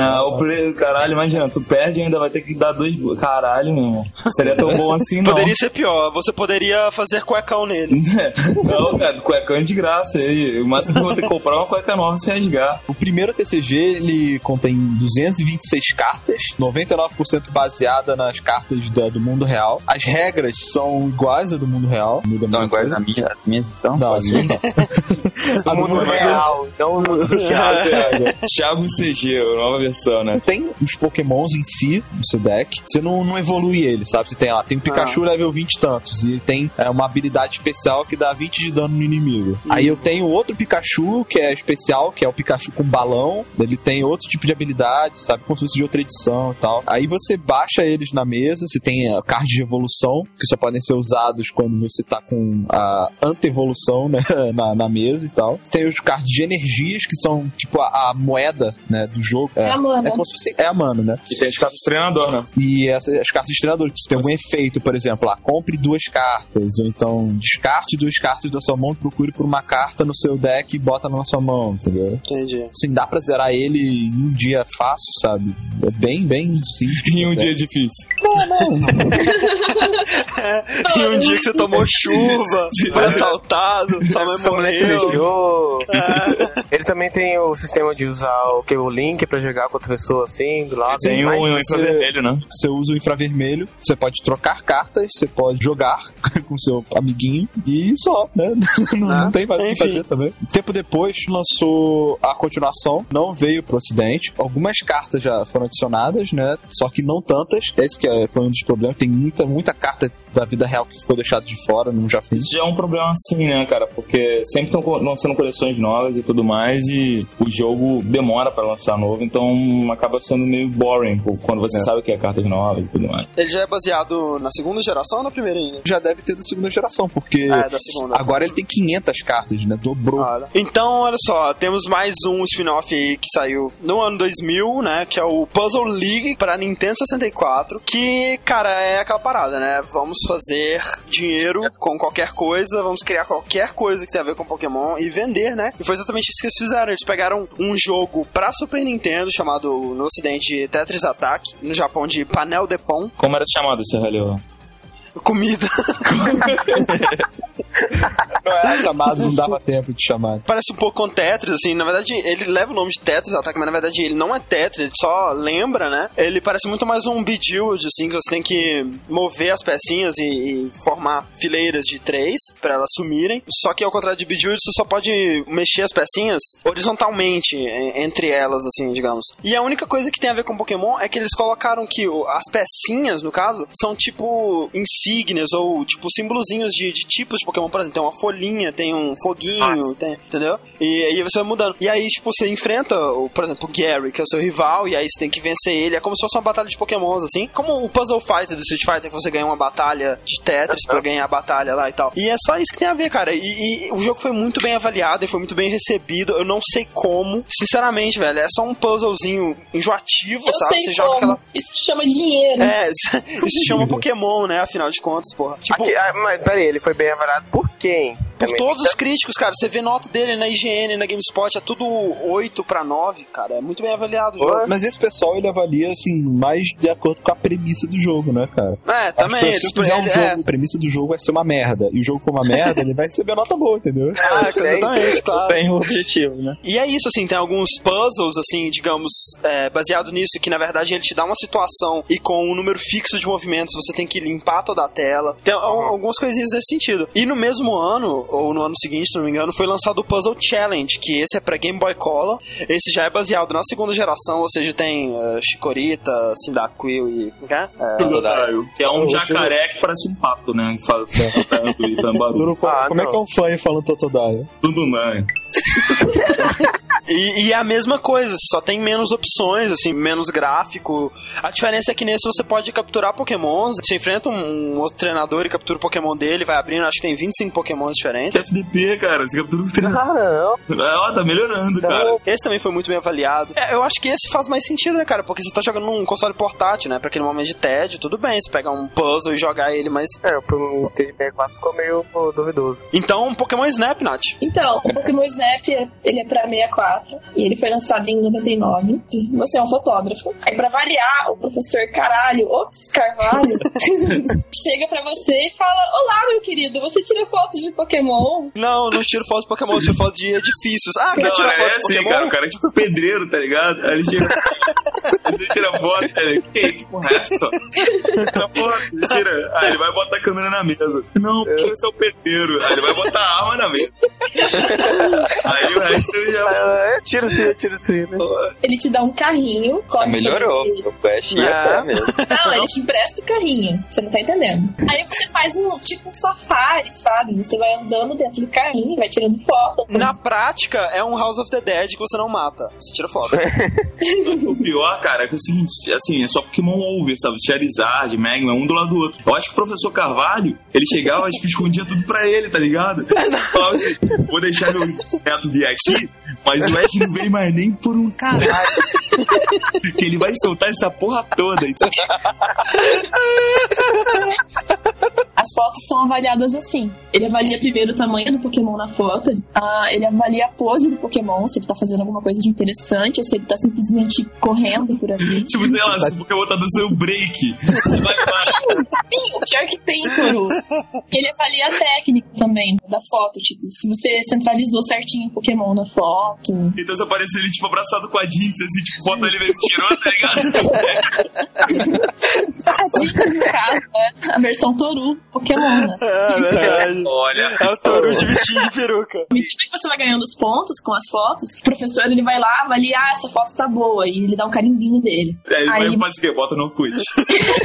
Não whatever que ele faz. Aí você ganha pontos. E à medida que você vai ganhando pontos, você vai ganhando direito a pegar itens, né? Você joga maçã, o Pikachu chega pertinho de você pra comer. Você consegue uma foto melhor e consegue mais pontos, olha só. Ou você pode tacar massa na cabeça do Pikachu e ficar tonto. Você pode Sim, tirar ele foto. fica tonto e você consegue tirar foto. Depois disso, o professor dá uma tunada no seu carrinho. Pra te fuder, pra ter que tirar foto rápido. Os Pokémons estão fazendo as mesmas coisas sempre que você passa pelo mesmo mapa, que nem na praia. Tem um Miau lá na frente que tá correndo atrás do Pidgey. Se você andar rápido, você consegue pegar a hora que ele tá quase abraçando o Pidgey, tá ligado? Ah, Pô, achei que ele tava correndo no Pidgey pra comer ele, É, não, mas é uma coisa bem é. gata. É isso. Daí vai Um ficar né? quase. Tipo, É, então, então quer dizer que se você chegar a tempo, você consegue ver o miau mordiscando o intestino? Não, Não, ele não consegue pegar o Pidgey. Ele é... Eu imagino, eu imagino, tipo, tu chega rapidinho, tá o Charizard e a Charizarda lá no Rainbow, né? Olha, pô, meu, irmão, que porra é essa? Tô esquecendo que eles têm fogo no rabo, né? Mais pontos, você ganha uma bola de fumaça. Pra ajudar na sua foto, né? É, ficar mais nítida Aí, foto, esse professor Carvalho é muito p. Aí depois ele dá um filme vazio pra você. Depois ele te dá aquela armadilha de dedo. Então, em resumo, o Pokémon Snap é isso. É um bom jogo, né? Sim, afinal. é É um jogo bem divertido pra época. É um bom sádico, né? Um jogo meio sádico. É, Ah, verdade. velho, é muito foda o jogo, maneiro. Então, vamos lá, Nath de novo, Pokémon Stadium. Nossa, tudo eu. Pokémon Stadium, né? Pra 64, você basicamente luta contra os Pokémons em 3D, olha só que mágico. Olha. Ele é compatível com os jogos de primeira geração, né? Pra quem Do- tava acostumado com os pixels do Game Boy, né, velho? Puta que pariu. Sim, imagina o Mystique no meu Stadium, como ele é bonito. No meu aniversário, minha mãe chegou e me deu uma caixa, porque a do Pokémon Stadium ela vinha com um Transfer Pack, então era uma caixa mais. Eu tive. Cara, quando eu ganhei, conectei, eu vi aquele barulho. Tan, taran, cara, eu tive sete orgasmos, assim, sabe? Aí você vai jogar, né? E você vê que o jogo é aquilo, as batalhinhas Pokémon. As batalhas do Game Boy, só que só as batalhas, né? Em 3D. As batalhas não tem dinamismo nenhum. Fica um Pokémon parado, de um lado outro do outro, aí dá um ataque, pum. Um. Pokémon dá uma movimentadazinha sem graça, aí cai em Cara. cima do outro, e misteriosamente o ataque. Ah. Pokémon, ele não faz nada se você não mandar, porque tá vendo um ataque reto, se ele dá um passo pro lado, você não atinge. Mas não, você não fala anda pro lado, então ele fica ali esperando o ataque na cara. É, sabe o que, que o Pokémon fica fazendo dentro da Pokébola? É que nem o Alex do Laranja Mecânica, sabe? O olho aberto assim, lavagem cerebral. Várias cenas passando assim. Exato, é cenas de obedecer seu dono, sorria e não desvia do ataque a menos que ele te mande, etc. Eu acho estranho, né? Tirando, claro, as aparições em Smash Bros. Que não tem tido um jogo de luta mesmo de Pokémon, né, cara? Pois é. Teve, teve jogos em Flash que eu jogava Ah, no sim, não, mas não mas... Também existe Street Chaves, né? É, não, não conta, é verdade. Mas o mais legal do Pokémon Stadium, na minha opinião, são os minigames. Eu Meu perdi meses jogando aqueles minigames. É muito bom. Tipo, É a única tem... coisa boa, né? Pra falar a verdade. Lógico, tipo, tem um minigame que você é uma Magikarp, que é aquele peixe nojento. Né? E o objetivo do jogo é você Tá ficar. Pulando com a Magikarp e tem um botão lá em cima no teto e você tem que alcançar o botão. Quem pular mais vezes e alcançar o botão ganha.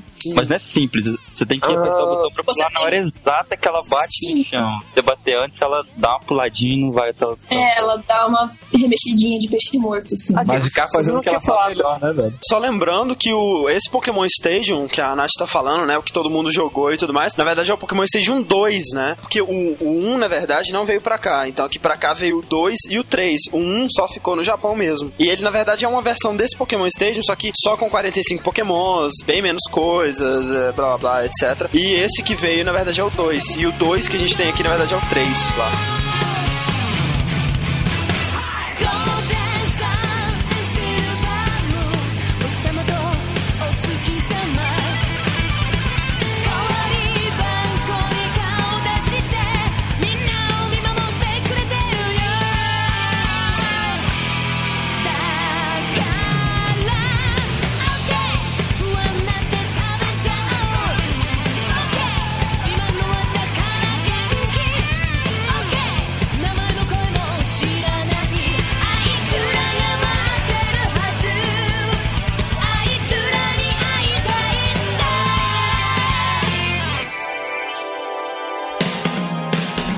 Então, chegamos à segunda geração, né? Com o lançamento dos Pokémon Gold e Silver, né? Pra começar, logo de cara, dar um tapa na tua cara, já são mais 100 Pokémon, né? Toma ali. Só Toma. pra ficar, ficar bonito já.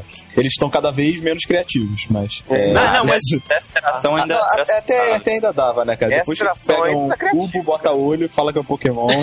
Inovações técnicas no geral, depois que chegou na Cristal, foi- foram mais ou menos o seguinte: colorido, mas já tinha, né, no Game Boy Color e tal. Uhum. O Cristal, ele um aparelhozinho que você usa no, no seu Game Boy, que você pode conectar ele no seu celular e você jogar com seu amigo à distância. Tipo uma evolução do Cable Link. Ah, Tem também aquele lance que o bug mais usado ever, cara, o de dupar. E tem na Cristal consertado também, né? Eu não sei qual é desse bug. Ah, era bom. Você pegava na Gold Silver, pegava um Pokémon, depositava ele em qualquer box. Aí beleza, aí tirava ele do box, jogava pra um box vazio. Nisso, quando tava salvando, você desligava e ligava o Game Boy. Aí quando você ia Eu ver, fiz muito disso. tava um, um box e outro no outro. O mesmo Pokémon duplicado.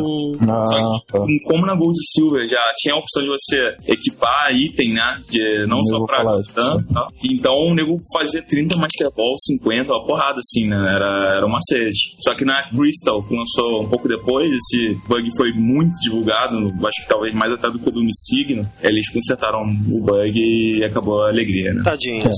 Você agora você tem uma mochila separada por compartimentos, onde um fica aqueles itens chaves, né? Que você tem que trocar por alguma coisa e tal. Outro fica suas Pokébolas, outros ficam seus itens pra usar no Pokémon. Aparece na, na tela a barra de XP do seu Pokémon. Ah, isso é a muito útil. Azul. Pô, Isso demais. é muito útil. Também teve uma parada que tem MHM que já aparecia quando tu apertava na frente do cara, né? Porque antigamente Sim, era um sim, não, tem sim. É. Antes, an- antes você tinha que abrir o seu inventário, selecionar teu Pokémon, botar lá cut. Agora, de frente pra árvorezinha, você aperta, ele, ele usa, sabe? Uma parada que É. entrou que eu achei muito chata era aquele telefone, cara. Antigamente tinha É legal, mas isso aí que eu vou falar. Isso aí, é, entrou agora a chamada Pokéguia né, no, no, no jogo, que é uma junção de telefone, rádio, mapa e Pokédex, né? Uhum. E contador de passos. Nossa, Muito mesmo. útil. Bem, esse celular ele serve pra quê? Pra você ligar pras pessoas que te dão um número pra você descobrir coisas, é, pra onde ir depois do que você fez, sabe? Ou então alguém te liga falando, ah, tem um Pokémon raro em tal lugar, aí você vai. É mais pra te dar uma direção mesmo. Ou pra te passar em trote também.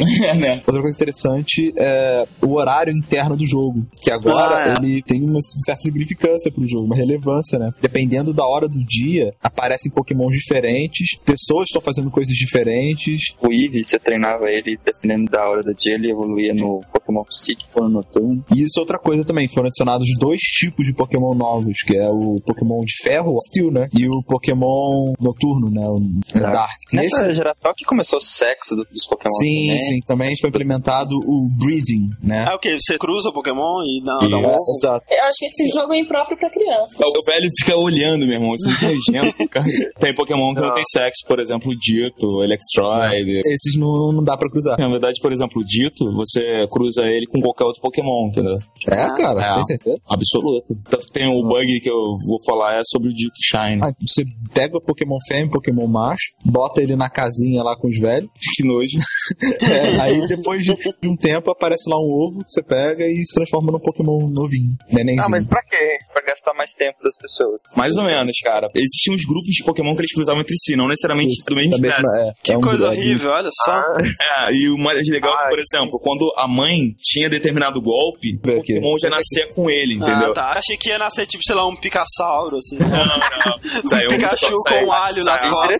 Aí sempre eu acho que é a raça da mãe. Além de novos Pokémon lendários, né, que variam de versão pra versão. Um tem a Ho-Ho, outro tem a Lugia, né, É. algo assim. É, exatamente. Tem outros Pokémons que são raros, mas não são lendários, que são os Pokémon Shiny, que nada, mais é do que um, um Pokémon normal, por exemplo, Gyarados, só que dourado ou vermelho, sabe? Ele é o mais famoso. É. Ele aparece no lago lá, você tem uma chance de pegar. Se você pegar, pegou, se não. Ah, Eu, eu lembro que quando eu joguei a primeira vez eu peguei. O meu chama Schumacher. Meu cachorro chama Schumacher. Ah, tem um piloto que se chama Schumacher. Cara, esse Pokémon Gold eu joguei por 216 horas, eu acabei de olhar. Que bonito. Cara, a vez que eu joguei Pokémon Gold mais esse foi quando o Thiago emprestou o Game Boy Color dele, amarelo. É amarelo. Não é nem meu, é da minha prima. Clarice, se você estiver ouvindo, desculpa, eu tô né? caralho. E que o Gold Silver Crystal, eles têm um plotzinho aí a mais, alguma coisa? Sim, assim, sua mãe vai, ah, vai ser Pokémon. Aí tu vai. Vai ser Pokémon. Aí como ele não consegue, ele se contenta em ser o mestre do Pokémon. Tem que se contentar em capturar os Falaram isso no Pikachu uma vez, né, cara? Aí você vai lá, fala com o seu Carvalho, ele já fala assim, nossa, eu estou vendo que você cuidou bem do seu Pokémon, né? Então toma essa Pokédex e vai Ah. pegar. e quando você termina de zerar, você ganha uma passagem de barco pra você voltar pro primeiro continente do- dos primeiros Pokémon, da primeira geração. Uhum. E você parece que enfrenta o Ash também. Olha só. Isso, é, o- é o mestre final do É jogo. o mestre Pokémon. Olha. Nessa versão, o Pokémon, né, rarão, bizarrão e tal, é o Celebi, né? Ah, E ele, ele sim, você só consegue em evento. Só em evento é o Game Shark, Game Genie. É isso. Vamos lá então, Rei Pikachu, Toru. Lançado no Japão em 12 de dezembro de 98 e 6 de novembro de 2000 nos Estados Unidos, foi o primeiro jogo com reconhecimento de voz da história. Só que teve um problema, né, cara? Quando o primeiro jogo de reconhecimento de voz da história é usado pra fazer as ações do jogo, né, única e exclusivamente, Sua única opção, né? Exatamente. Você tem uma mãozinha, que você controla com o direcional lá do controle do 64, no jogo para 64. Vem um microfone que, é, que você Você conecta. acopla no lugar do, do- da paradinha de vibrar lá, né? Isso. Acabou o pack. Então. Você usa a- o direcional para apontar as coisas e o microfone para falar. Pela história, foi o professor Carvalho que. O professor Carvalho tem todas, meu irmão. É, cara. tipo Unilever, né, velho? É, cara, ele não, tem- ele não faz nada. Ele cria esse suposto equipamento que faz com que o Pokémon te entenda. Porra nenhuma, porque o Ash fala com o Pikachu, ele entende perfeitamente com esse aparelho. Ele tem É verdade. 30 mil vezes pra ele entender metade, entendeu? você acaba encontrando o Pikachu selvagem, né? E você vai conversando com ele e tal. É um jogo bem infantil, sabe? É, tem Ah, ações bobas, como procurar tesouro, dar uma volta, ficar vendo as coisas no jardim, sabe? Na época deve ter sido Ah, é, é pra quem não teve bicho de estimação, né? Exatamente. né? Eu não pude jogar mas filha jogou e falou que é muito bom. Eu não pude. mas vi vários vídeos no, no YouTube e você vê como é engraçado que o cara fala, fala, fala. E o Pikachu, tipo, é meio surdinho, sabe? Eu acho que o professor Carvalho, sacanagem, botou um Pikachu surdo, meu irmão. Ele Não, vai. cara, na verdade ele te deu uma porra quebrada, ele só quer que você fique parecendo idiota. Exatamente, cara. Eu acho É. que esse acessório deve ser uma bola de, de sadomaso que tu bota na boca, cara. Deve ser isso. Não, e depois o Miyamoto pegou essa, essa ideia e fez o Nintendogs, né? Cara, a Nintendogs eu não entendo, assim, sabe, sem trocadilhos, mas tirando o fato dele ter ganhado 40 e 40 na Famitsu, mas é um jogo para um console portátil que você nunca vai poder jogar em público. Eu quero ver, Exatamente. sei lá, seu cachorro chama Satanás. Meu cachorro chama maconha. Tipo, vamos escolher um nome aleatório aqui, tipo, sei lá, gonorreia. É, né? É, Monorraia, pra quem não sabe, é o nome do cachorro do André. é. Ele morreu porque não alimenta mais. Enfim, Rei o Pikachu é isso. Nath, então, Pokémon Stadium 2 ou 3 no Japão. né? Pokémon Stadium 2. Exatamente a mesma coisa do 1. O mais Pokémon. Pronto, acabou. Com mais Pokémons e mais minigames. Fim. É, é o Muito bom. seguinte, tipo Guitar Hero, a única coisa que aumenta é o número de música. Mais ou menos, cara, porque no Pokémon Stadium 2, por exemplo, esse lance que eu falei dos grupos de Pokémon Porra que. nenhuma, próxima. Tem uma biblioteca muito vasta, entendeu? Muita coisa que você aprende ali só através dele. Isso é muito interessante. O cara que é treinador hardcore, saca? É um jogo O cara que é treinador, né, velho? Treinador é É? O realmente- Toru. Não, eu, eu, eu, eu não. eu não. Pra vocês que estão esperando os Pokémon saírem da área 51 e todas as igrejas estão lá os centros Pokémon. Vamos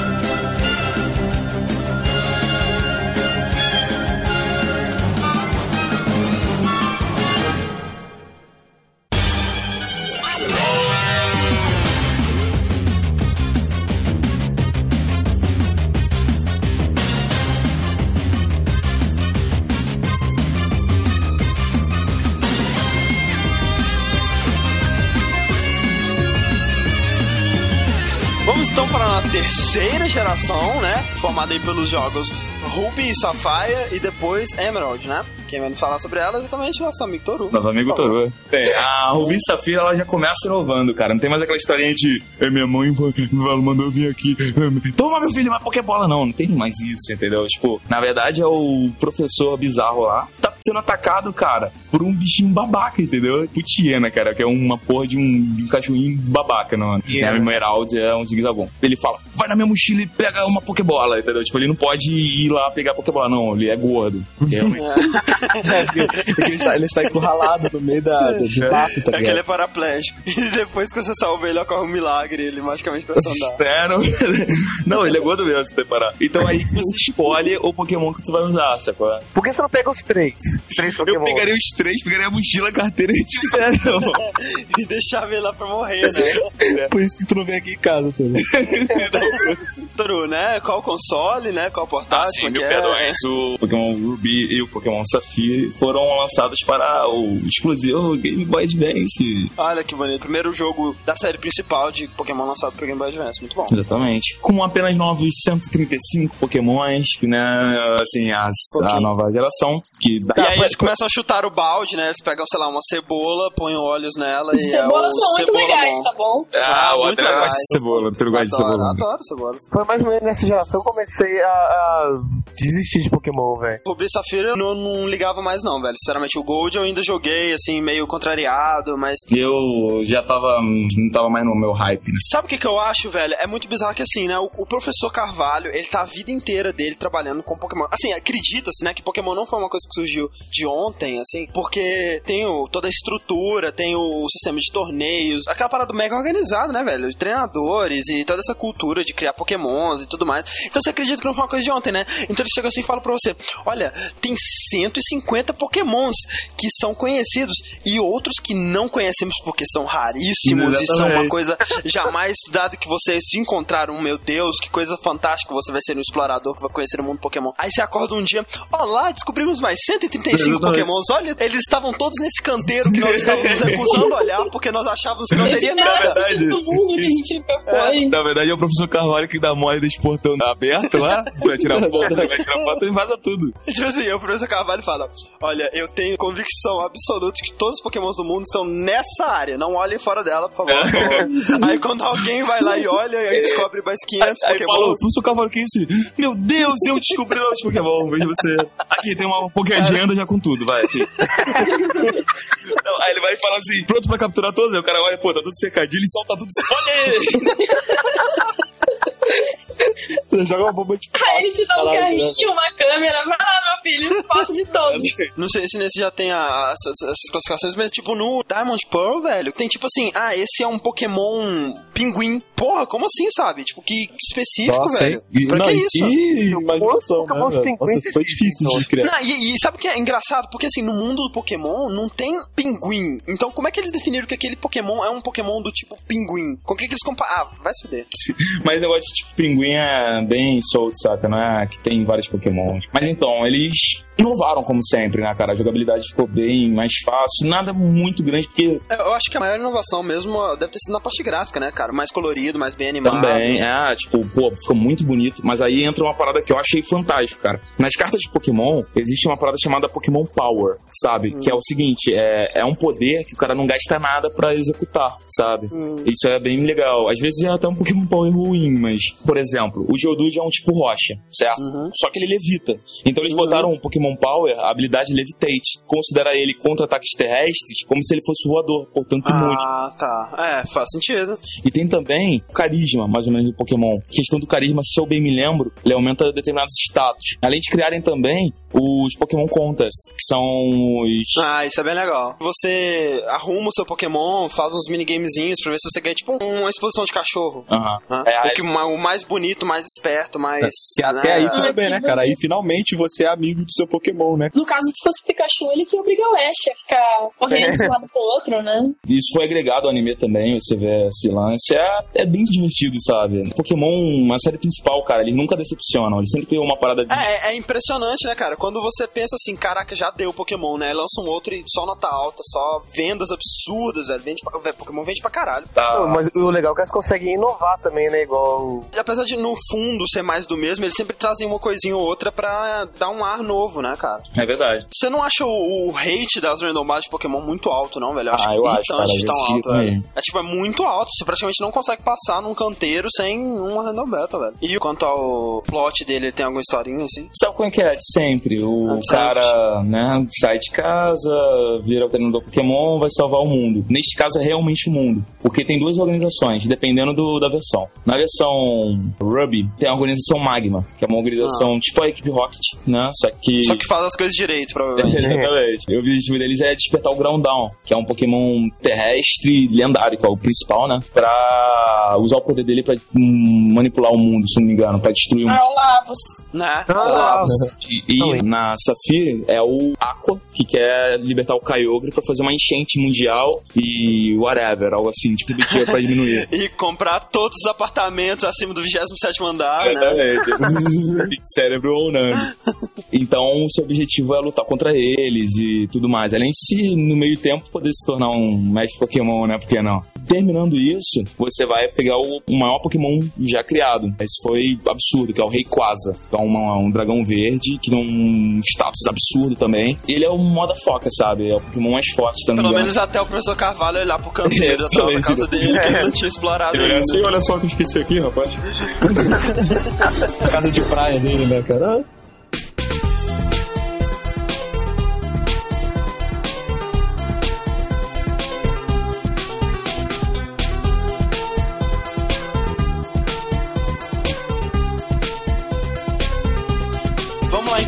Lá então, Nat Pinball 2, Pinball Ruby Safira. É o Pinball 1, bem feitinho, com musiquinhas bonitinhas. E olha só, os minigames também são bem mais bonitinhos. Olha Mas só. Tá, mas dessa vez é um jogo bom ou não conseguiu ser ainda um jogo bom? o pior é que, tipo, eu gostei. Eu joguei bastante, assim.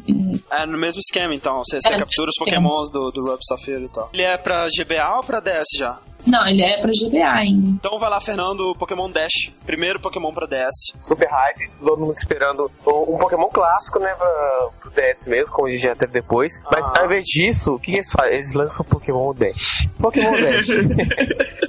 Vamos lá, né? Foi lançado em 2005, né? Foi realmente um dos primeiros jogos pro DS, né, cara? É um jogo de corrida com o Pikachu. Usaram a Stylus e a tela de toque, né, pra você indicar o caminho pra ele. Só Ah. que não adianta você apontar. Não, você tem, que- tem que ficar riscando pra cima Ah, pra tá. fazer isso aí. Que delícia, hein? Você imaginar que arranhando ali essa telinha. Ah. Ou seja, todo mundo que for jogar, por favor, tirem sua película protetora e joguem. Mentira, né? Tirem, né? Tirem, é, tirem, vai. Tira e joga. Tira dar uma afinadinha na style também. É, A ponta, né?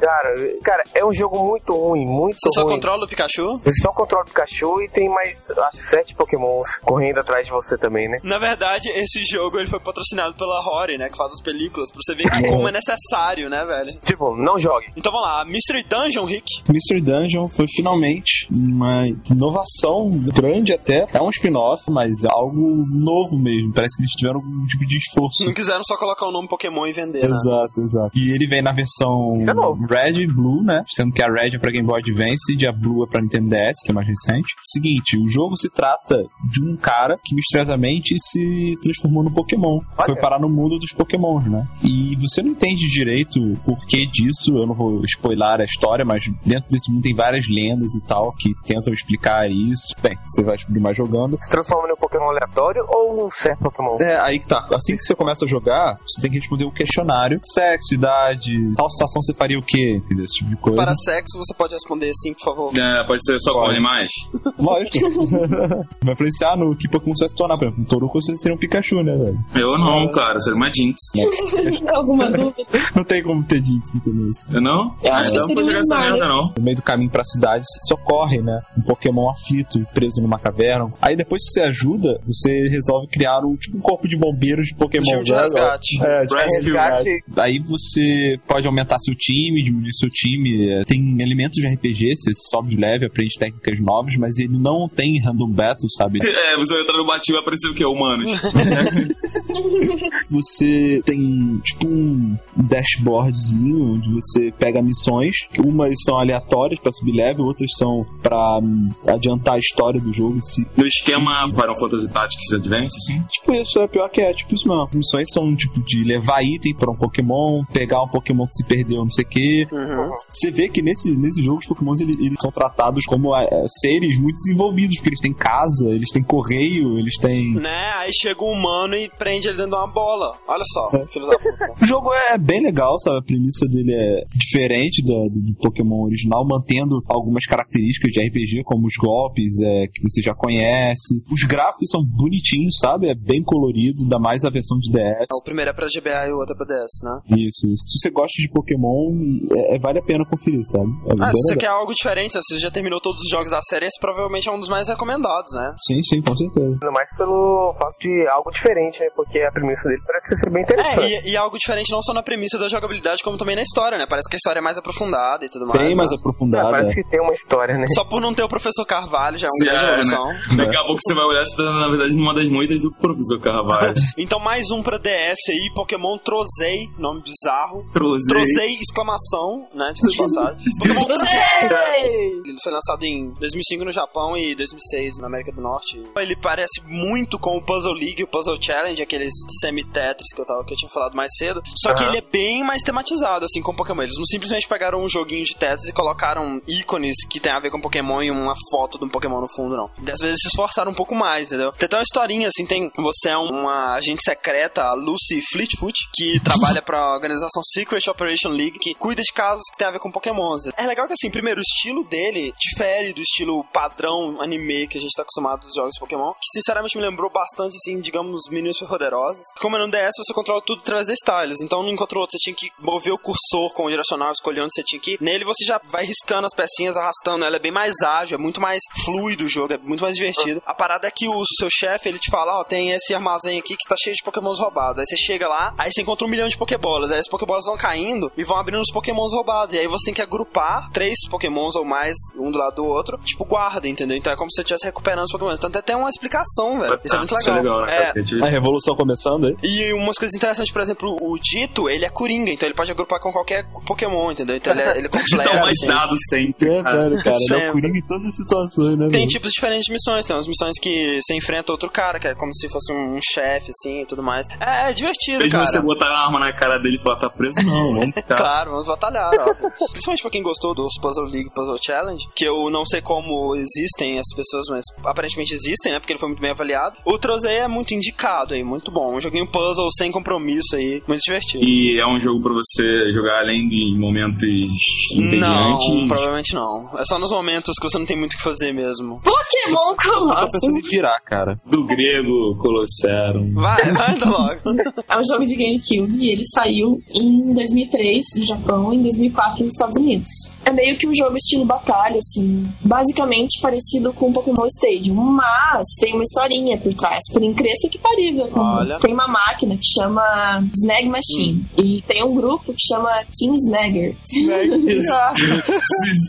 Só- Pra quem não sabe o que é Snag, Snag é um lanche de fanho. Mas continua. Como que um fanho pede um, um lanche? Give me Snag. Que escroto, cara. então, essa maquininha, ela rouba os Pokémons que já estão capturados. Oh, velho, isso é sacanagem. Ah, Pois cara, é. fizeram isso comigo semana passada, eu fiquei muito puto. O problema é que quando você faz isso, você rouba o coração do Pokémon. Ele vira um Shadow Pokémon. Tráfico de órgãos. O personagem principal chama Wes. Aí ele se encontra com uma menininha lá que chama Rui. Porra, menininha. É menininha com surpresinha, rapaz. Ele era do grupo malvado que roubava os Pokémons e deixava eles Shadow. Ah. Ela fala: Ah, vamos sair felizes pelo mundo e transformar os Pokémons Shadow em Pokémons normais, né? Vamos purificar os Pokémons. Tem algumas maneiras de purificar os Pokémons. Tipo, você pode andar com eles no, sua party. Você pode esfregar perfuminhos neles. Olha que bonito. Na genitália. Pokémons não tem genitália, assim, não. Como é que eles breed, então, velho? Não, é, um amor, é um amor, a cegonha. Amor. né? Ou você batalha com eles pra tirar a parada negra quando eles ficam em Hyper Mode. E ele é compatível com os jogos do GBA. Toru Pokémon Channel. Pokémon Channel foi um dos piores Pokémon lançados. Foi mais ou menos uma continuação do Rei Pikachu pro GameCube. Tá o Pikachu lá andando, ele vê Magnamite carregando uma televisão. Me apetece muito perguntar como o Magnamite carregava uma TV. Não, eram quatro. Ah, cada um de um lado. Aí eles Cara, uma quadrilha. Isso explica, porque eles têm mãos, né? Quando eles estão em quatro, eles têm Não, mãos. assim, é verdade. Eles são né, magnéticos, deve ter fudido a porra da imagem Ah, toda, né? Pois é. Quem que tava no meio da brincadeira? Quem? Quem? Quem? Professor Carvalho. Óbvio, né? Porque provavelmente tava querendo fazer, sei lá, um filme pornô de Pokémon e. Na verdade, isso era uma TV especial. E tantos treinadores quanto os Pokémon iam se entreter vendo, né? Que passam vários canais, cada dia que passa tem um canal novo. E você pode é, sair pra ficar vendo a Pokémon, interagindo com o Pikachu. É um jogo muito infantil, tanto que você entra no site do Pokémon Channel. Tá rindo do que, Zé Babá? Interagindo com o Pikachu. No daycare ou não? Toru, como que os Pokémons eles se organizaram a ponto de criar uma rede de TV na qual eles transmitem seus próprios programas? Quem ensinou pra ele o conceito da, da teledifusão da imagem e da criação de, de programas, filmagem, operação de câmeras e tudo mais? O problema do jogo é o seguinte: muito de sentar e assistir, entendeu? É um Rei Pikachu mais chato ainda, entendeu? Ah. O Rei Pikachu era até maneirinho e tal, mas Channel é um porre. Então, vamos falar agora também de Pokémon feliz. Feliz, né? Carinha feliz. É o XD.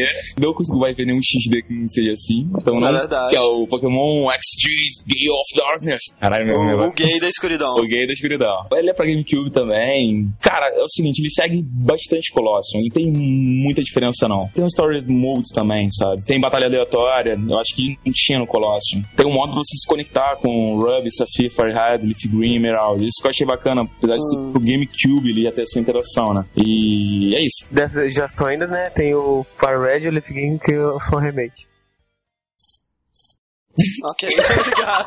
Por que, Fernando? Só remake. Fire Red e o Leaf Green são remakes do Red e do Green, né? Da primeira Uhum. geração. Mesma engine do Ruby e do Safire. Então, tipo, é exatamente o mesmo jogo de antes, só que com os gráficos bonitos e todas as funcionalidades novas que foi implementado no Ruby e no É, o pessoal que pegou a série agora, né? Não se desanimar pra pegar um joguinho de Game Boy em preto e branco, né? A coisa mais relevante é que tem uma ilha nova que você pode ir e pegar alguns Pokémon da segunda geração. Muito bom. Toru Pokémon Box, Ruby e Safira. Pokémon Box Ruby Sapphire é um jogo de Pokémon mais exclusivo, assim, mais difícil de se conseguir. porque Só foi vendido na Pokémon Store, era bem limitado. Ele é pro treinador hardcore, assim como eu. Entendeu? O cara que quer novos desafios e novas habilidades. Na verdade, Doente. Doente, é, é um sem vida. ele é um jogo para GameCube. Ele serve para você utilizar o memory card do seu GameCube Assim, além desses detalhezinhos, você usava a memória do card do seu GameCube como box dos seus Pokémon e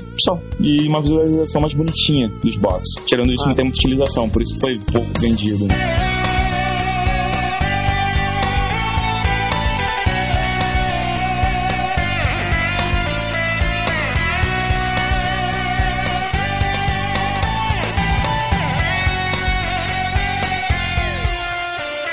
Finalmente para a quarta geração, que é a geração na qual nós nos encontramos no momento, a geração que está sendo encerrada pelo lançamento do Pokémon Platino. Talvez não encerrada, porque provavelmente vão lançar mais alguns spin-offs, mas pelos jogos principais, né? O último jogo aí, como a gente viu, a menos que eles quebrem a tradição, vai ser o Pokémon Platino, que está lançando essa semana, composta aí pelo Diamond, Pearl e Platino. E é o seguinte, esses jogos, eles introduzem 107 novas espécies de Pokémon, aumentando aí pra 493 agora, né? Por que não 500, né, velho? Por que que eles não colocaram mais 7 aí, É. 114? Vai Ah, surgindo cara, esses spin-offs. Inferno, né, Podia velho? acabar agora, né? Já que chutaram o balde total, estão criando qualquer coisa, criava mais sete aí, velho. O jogo se passa num novo continente, né, num novo país, não sei, chamado Sinó, sei lá como é que pronuncia essa porra, que por sinal é baseado, é, é uma coisa que a gente não falou, né, mas as ilhas do, Pokémon geralmente são baseadas em ilhas do Japão, né, e essa é baseada na ilha de Hokkaido. As diferenças do Diamond Pearl e do Platinum para os outros jogos, primeiramente, ele é o primeiro, né, da série principal pro Nintendo DS,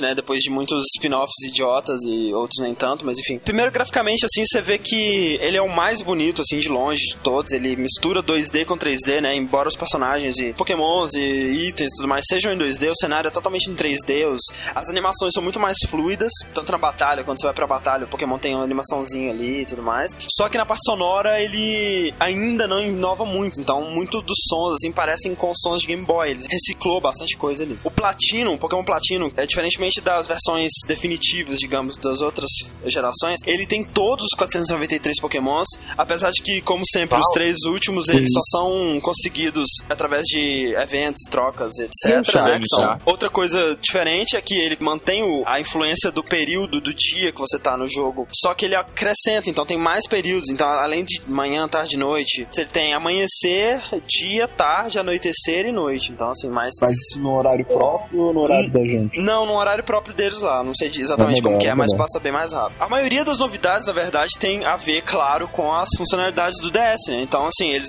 usaram bastante coisa com a tela de toque. A principal delas é a Pocket, né? Que é um Poké Watch, né? Que é um relógio de pulso que ele fica lá na telinha sensível ao toque. Ele serve tanto como relógio, como calculadora, como mapa, como contador de, de passos e tudo mais. E como um lugarzinho pra você desenhar, fazer suas anotações. eh, Na verdade, é mais inútil, ninguém faz isso. É o relógio do 007. Nada que um Pascal não faria. Né? Outra grande novidade, talvez a melhor das novidades, assim, de Diamond Pearl Platino aí, é o multiplayer, tanto Wi-Fi mesmo quanto via internet. Conversa por voz, inclusive durante as batalhas, ou seja, você pode xingar Pode o seu xingar, amigo, é, seu filho da puta, vou vencer você, tome o raio de trovão. Pikachu, vai! Ou então, Não, não é possível que eu perdi! E dá pra até seis pessoas conversarem ao mesmo tempo, então deve ser uma zona do caralho, mas dizem que ela é divertida até. Tem o, o mundo underground lá que você pode criar ou a sua base, maneiro. decorar e criar e participar de vários minigames com outras pessoas de outras bases e tudo mais. E principalmente uma coisa que eles pegaram, o que já tinha antes e melhorou infinitamente, que é o Global Trade Station, que nada mais é do que um mercado livre pra trocas de pokémons, né? Então assim, Mercado, já vai até falar mercado negro, cara. porque assim, você nem precisa estar online, você nem precisa estar jogando. Você deixa o seu anúncio do Pokémon que você tá procurando, ou do que você quer trocar, que você, você tem lá e quer trocar. E aí chega outra pessoa, dá o lance lá, ou, ou se interessa, né? E, e troca. Você nem, vocês nem precisam estar online. Então é uma parada que facilitou pra caralho isso. Ficou muito bom mesmo. Mas você que se interessou, mesmo que não tem DS, dá uma olhada no Pokémon-GTS.net que você vê as movimentações, isso é muito maneiro. Você vê cara de, sei lá, Serra Leoa não, mas Argentina trocando com, com um americano, é muito legal. Outra coisa que você pode fazer também é transferir seus pokémons dos jogos do Game Boy Advance ligando os dois cartuchos ao mesmo tempo. Então você coloca o cartucho do Game Boy Advance na entrada do Game Boy Advance e o DS no DS, e aí você pode trocar lá e tudo mais entre você mesmo. E outra coisa que você pode ganhar pokémons especiais e já com status é, específicos e bem, bem treinados e tudo mais. E outros que você só consegue através desse meio, através de missões que você realiza no Pokémon Ranger, né? Isso quebra essa necessidade de você ter que ir a um evento, né? Eu já vi um Celebice Ah. sendo bem trocado, né? Isso é legal. É, maneiro. É, O que impede de eu usar o Game Shark, botar meus pokémons foda pra caralho e ficar lutando na internet? Nada. Cara, eu não sei como é que ela funciona. Não sei se ela tem como identificar pokémons que foram alterados pelo Game Shark, não sei. Isso não é tipo um Mewtwo assassino, tinha tipo bug no É, Mewtwo. se alterou o Mewtwo pra ele ter tipo um chapéu de mafioso, assim, né? Outra coisa que ele trouxe de volta é o Pokémon Contest, né? Aquele modo lá que tinha no, no Gold Silver, né? Que era o concursozinho lá de, de beleza e de habilidades do Pokémon. E dessa vez tá bem mais complexo, tem bem mais coisa e até mais divertido, porque muitos dos minigames vão usar ali a tela de toque, então vários minigames divertidos. Pokémon pode ser a filha da puta que for, né, cara? Mas você comprar um jogo principal da franquia, é certeza que ele vai ter uma puta Certeza, né, cara? Certeza mesmo. Diamond Pearl, juntos, assim, porque não deixa de ser o mesmo jogo, eles venderam um milhão de cópias a mais que Ruby Sapphire, vendendo até hoje um total de 15 milhões de cópias, velho. É, é, assim, é absurdo isso. Sim. E ele é o segundo Oi? jogo que vendeu mais rápido na história do DS, sendo que o jogo que vendeu mais rápido na história do DS é o Platinum, que lançou essa semana. Olha só. O Platinum tem alguns elementos do filme, acho que é o último filme de Pokémon que teve, eu perdi a conta, já deve ter uns 20 Décimo já. segundo. Que é aquele Giratina in the Sky Warrior. Esse Giratina, não sei como é que pronuncia essa porra. Ele é o tipo o mascote, né, do Platino, assim, ele é o, ele é o raro do Platino, né? Uhum. E a diferença dele é assim, ele tem melhores gráficos ainda do que o, o Diamond Pearl, algumas coisas refinadas, ele tem mais minigames. E a diferença principal, assim, eu diria, além do, né, de ter todos os pokémons, a porra toda, é que ele tem um novo local, que é o Battle Frontier, que é um centro de batalhas lá, que inclusive já teve em outras versões do, do Pokémon e tudo mais. E basicamente é isso, o Platinum. Vamos lá então, Battle Revolution pro Wii. Battle Evolution pro Wii foi lançado em 2006, né? Ele é praticamente o Pokémon Stadium, mas tirando as coisas legais, que no caso são os minigames. Foi muito mal avaliado, cara. É basicamente um Pokémon Stadium só com batalha, então. Sim, não tem a parte de minigames, não tem a parte de RPG. Ele foi muito é, criticado porque tem o modo online também, né? Seria a coisa legal do jogo, mas é meio criticado porque não tem muita opção, sabe? Você só vai e batalha com outra pessoa. Não tem um campeonato que você pode fazer, Ah, ou tá. um chat. É meio aleatório, assim. poderia ser bem melhor utilizado, né? Porque foi o primeiro jogo de Pokémon pro Wii, né? E não foi tão bom quanto poderia ser. E compatibilidade com Diamond Pearl e provavelmente com Platino também. O mais legal é que agora tem o Wireless, né? Porque os dois têm a, a Rede Wireless. Então vamos lá, Nath, Pokémon Ranger. Você pode botar o Alpha numa bola. Aham. Aham, aham, aham. Você junta várias Pokébolas e fala um Megazord. É, né? Pam. O pior é que assim, Pokémon Ranger ele é pra DS. E o objetivo do Pokémon Ranger é você viajar por um continente que chama Fior e capturar os 213 Pokémons que tem no jogo. Ah. Mas Mas. você não usa Pokébolas. Ah. Por incrível que pareça. Armas. Você usa, usa uma- um saco de batata. Você usa o Taco de peso. Capture Styler. Olha. É um telefone gay que controla os Pokémon selvagens. Ele funciona assim: você só pode usar cada Pokémon uma única vez. Depois ele sai, vai embora. Ah, Tchau, é tipo adeus. uma Shuriken, assim. Então, Cara, que ótimo. Perfeita comparação. Muito né? obrigado, eu sou o assim. único Pokémon que não sai do seu grupo nunca, nunca, nunca é seu companheiro. E ele, tipo, é um Pokémon muito gayzinho. Você pode escolher entre um Minun ou uma Puzzle. É Ah. um Pokémonzinho gay azul e uma Pokémonzinha gay rosa. Que, que tipo, bonito. dependendo do sexo do seu personagem, pro menininho é azul, pro menininho é rosa. Imagino eu, né? Aham. E é isso, cara. Os dois são assim, nesse mesmo estilo? Hum, não, é que assim, você começa o jogo, você recebeu uma carta de um cara falando um monte de coisa sem noção, que no começo do jogo você não entende muito bem. Falando que você é um ranger, que você pode ser um ranger, que você vai ajudar as pessoas. Aí ele te dá um morfador e. É, tá. Todo Power Ranger. Eu imagino que o professor Carvalho está por trás dessa organização dos rangers. Não tem Ranger porra Cara, nenhuma, né? Ele só Tá quer bom, foto. Carvalho é Zeus. Eu acho que ele é um Pokémon. Aí o que acontece? Na carta tá falando, ó, vai pra cidade tal, vai vestido de ranger e me encontra lá. Como você vai ter capacete vermelho se alguém te Você vai de mostra você- bonezinho com um uniformezinho gay. Cara. Eles são pra DS, né? E o 2, ele passa na região de Almia, que é onde fica a escola dos Pokémon Rangers. Olha Olha. só, tem uma escola. O parceiro no- nesse jogo, você pode escolher entre 17, não é só o Minion e a Puzzle. Então nós temos 497 Pokémons, mas só pode escolher entre 17. Pô, Fernando, não exagera, 493, cara. Ah, desculpa.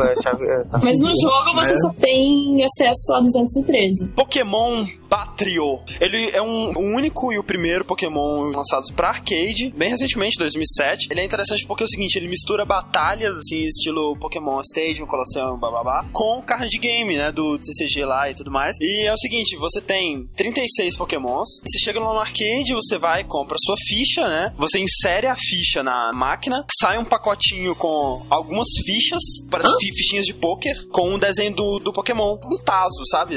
Tem uma fotinha do Pokémon com o HP dele e tudo mais ali, na, escrito na, na paradinha. E aí, no arcade tem tipo um painel, assim, um- uma mesa com uma grade, que é de 4x4. E aí você põe três Pokémons nessa grade, três fichinhas nessa grade, você posiciona eles da maneira que você quiser. E esse posicionamento deles vai ser a posicionamento que eles vão lutar. Então é uma parada estratégica. Você pode posicionar eles de uma maneira mais defensiva, mais ofensiva. Organiza sua batalha ali, seu adversário organiza a batalha dele e os Pokémons lutam, basicamente. Tá, é muito bizarro, cara. Eu vi o vídeo.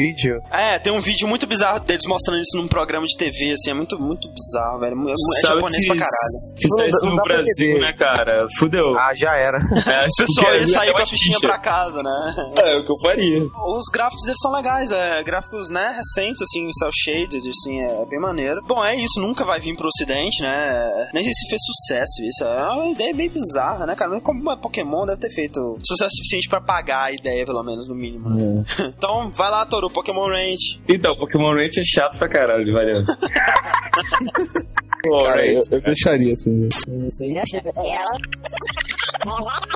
Pokémon Ranch é uma evolução do box, ou seja, Nada. é nada, só que a diferença é que você pode ver seus Pokémon andando e fazendo putaria por aí. É, Nossa, é e tem um gráfico horrível, fica é via Wii, fica é, É, você compra no WiiWare, né? Exatamente, com mil pontos do Wii, Wii Points. E é um lixo, cara. Você pode tirar fotos daquele gráfico tosco, passar por um seu cartãozinho SD depois pro PC, fazer o que você quiser. É, cara, não tem nada a acrescentar, cara. Tem uma bobeira ou outra, mas é um jogo muito sentar e olhar, sabe? Não tem nada demais. Normal, normal. Bom, então, pra finalizar, cara, temos jogos bem obscuros que pouquíssima gente deve conhecer. Dois jogos lançados pela mesma empresa, inclusive pela Valosoft. Claro, licenciado pela Nintendo, né? Nada ilegal, mas enfim. É, lançado pra PC, cara, exclusivamente pra PC, que é o Masters Arena em 2004 e o Team Turbo, que é em 2005. Os dois jogos, eles são bem infantis, e olha que a gente tá falando de Pokémon, então pra gente dizer que os jogos são bem infantis, eles são bem Bem. infantis. Se você gostar, você é uma É, criança. não, se você gostar, você é um recém-nascido, diga-se de passagem. Eles são mais pra aprender mesmo, ele tem mais atividades, assim, pra crianças mesmo, pra, pra aprendizado. Mas o Masters Arena, ele tem oito jogos,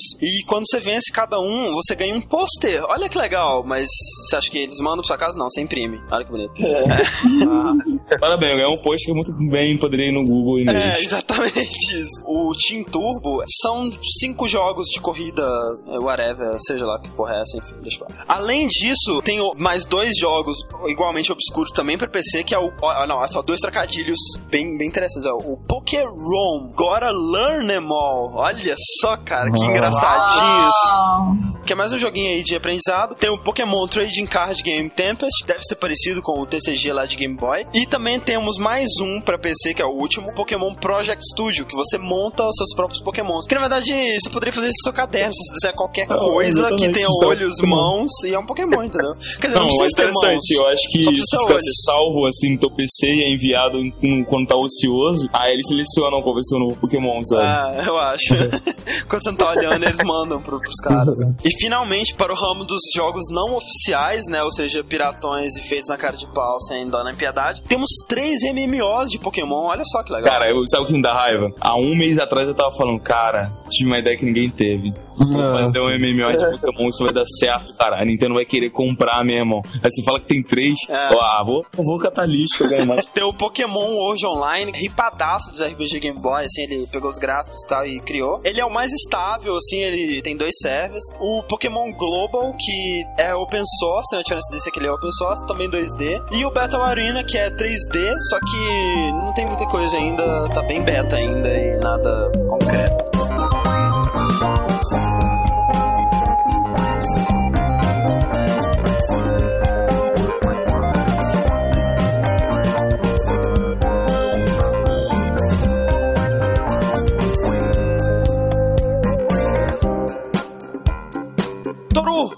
Pokémon é coisa de criança, Toru? Pokémon não é uma coisa de criança, cara. Principalmente a linha séria, né? Sem os espinafres, cara. É um puta jogo.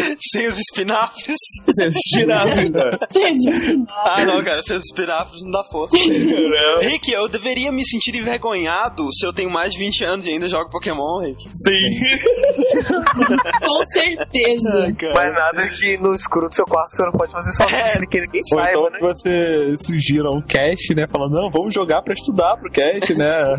Tá. Hoje tem 19, eu, tô, eu vou com 19, então a gente não tem problema. Vocês Não. aí se podem. É. Cara, vocês acham que Pokémon ele foi só uma série que, assim, tava na hora certa, no lugar certo, ou ele tem mérito de tanto sucesso que ele teve? Vocês acham que, sabe, Pokémon deu sorte, ele é só, ele é só uma coisa fofinha que agradou todo mundo, ou ele mereceu todo esse sucesso que ele teve? Você acha que ele é um jogo que merece todo esse reconhecimento, toda essa base de fãs e tudo mais? Cara, eu vi uma frase, eu não me lembro de qual autor, que é a seguinte: genial é aquilo que você olha e pensa, porque eu não pensei nisso. Aham. Pokémon não só influenciou no quesito de jogo, como muito no quesito de anime. Você Ah, vê muitos animes, o Animecast mesmo a gente lança junto, é, a gente fala muito sobre isso, a influência do Pokémon. Então, era uma ideia que tava parada esperando alguém criar, sabe? Talvez o mundo tava esperando uma parada dessa. Se você pegar Pokémon, você pode analisar como um pouquinho de vários estilos de jogos, assim, em questão de poder, experiência e vários Pokémon diferentes, habilidades, e fraquezas, vantagens. Então, teve mérito sim do cara criar isso, entendeu? Tipo, parabéns. Explore todas as crianças ao máximo, É. tira seus dinheiro. Não, chega, chega, chega de Pokémon. Ô, Nath, o que você acha? Você acha que merece? Você acha que se não fosse todo o marketing, assim, quase, eh, sabe, desumano que eles enfiaram na nossa cabeça na época e tudo mais, você acha que só o jogo, pelas qualidades dele, ele teria eh, esse reconhecimento, ele, mere- ele merece todo esse reconhecimento, você acha isso? Teria, porque se você pegar Pokémon, o primeirinho e jogar, o Red, no caso, você vai viciar, não tem, não tem como não viciar. Tipo, Tem se você nunca jogou um joguinho do tipo, não. Entra no contexto. Nós, crianças de 10 Pois anos é. na época. Ah, tá, sim, sim, tô falando. ah, Tá, tá, tá. Naquela Se época, você pegar realmente. hoje em dia com 20 anos e jogar Pokémon, Não, você não vai sei, eu sei lá, hoje em dia acho que as crianças elas estão moldadas, né? Até pela mídia mesmo, já pra uma outra coisa, sabe? Já Ah, não, cara, já- mas eu não acho, Rick. Eu acho que na época as crianças já estavam moldadas pra outra coisa e Pokémon foi lá e mostrou que não, que as, as crianças também podem gostar desse tipo de coisa, entendeu? Quando o Pokémon surgiu, a gente não tava numa época, ah, todas as crianças adoram RPG. Não tava. Foi o Pokémon que veio trazer isso. Não, entendeu? sim, mas aí que tá. Hoje nós já estamos num mundo onde Pokémon já existe, entendeu? Ah, Eu sim, com sei. certeza. Eu tenho um debaixo da minha cama. E você, Fernando, o que você acha? Você acha que merece? Acha que... Ah, eu acho que ele merece, porque, queira ou não, ele foi muito precursor nessa ideia que ele teve. Não havia uma ideia moldada pra esse sentido naquela época. Foi um dos primeiros RPGs, assim. Cara, eu acho que ele é tão Um fordames, primeiros assim. Ele primeiros é, que, é- que é uma coisa bem simples, papo, não tem mistério. Pelo menos no início eles conseguiram criar criaturas carismáticas, né, velho? Criaturas que te, te fizessem você querer aprender Ah, mais sobre sim. aquele mundo, explorar e tal. Eu, eu acho que, tipo assim, ele teve um pouco de sorte. Eu acho que ele não teria todo o sucesso que ele teve não fosse o marketing absurdo e todos os mídias e anime e sei lá o que mais. Mas eu acho que ele merece, sim. Eu acho que quem tem preconceito contra Pokémon, tirando as pessoas que não gostam do gênero mesmo, que aí não tem como. Mas eu acho que devem experimentar, cara, ainda hoje, assim. É um jogo que vicia mesmo e é muito divertido e cheio de qualidades. né? Bom, então é isso. A gente finalmente fica por aqui, Cast Gigante. Mandem, né, essas histórias. Você gosta de Pokémon? Você acha que foi um erro? Você acha que nós somos infantis e hereges e idiotas fazendo um cast de Pokémon? Credo, Pokémon, seus idiotas. Ou você acha que Pokémon também é um jogo legal, que vale a pena? Conta suas histórias de Pokémon, quais são os seus jogos favoritos? Qual o seu Pokémon favorito? Seu Exatamente. Pokémon favorito. Meu Pokémon favorito é a Butterfree. Ah, com certeza. Mande seus meus comentários. Até semana que vem, então, e Game Over.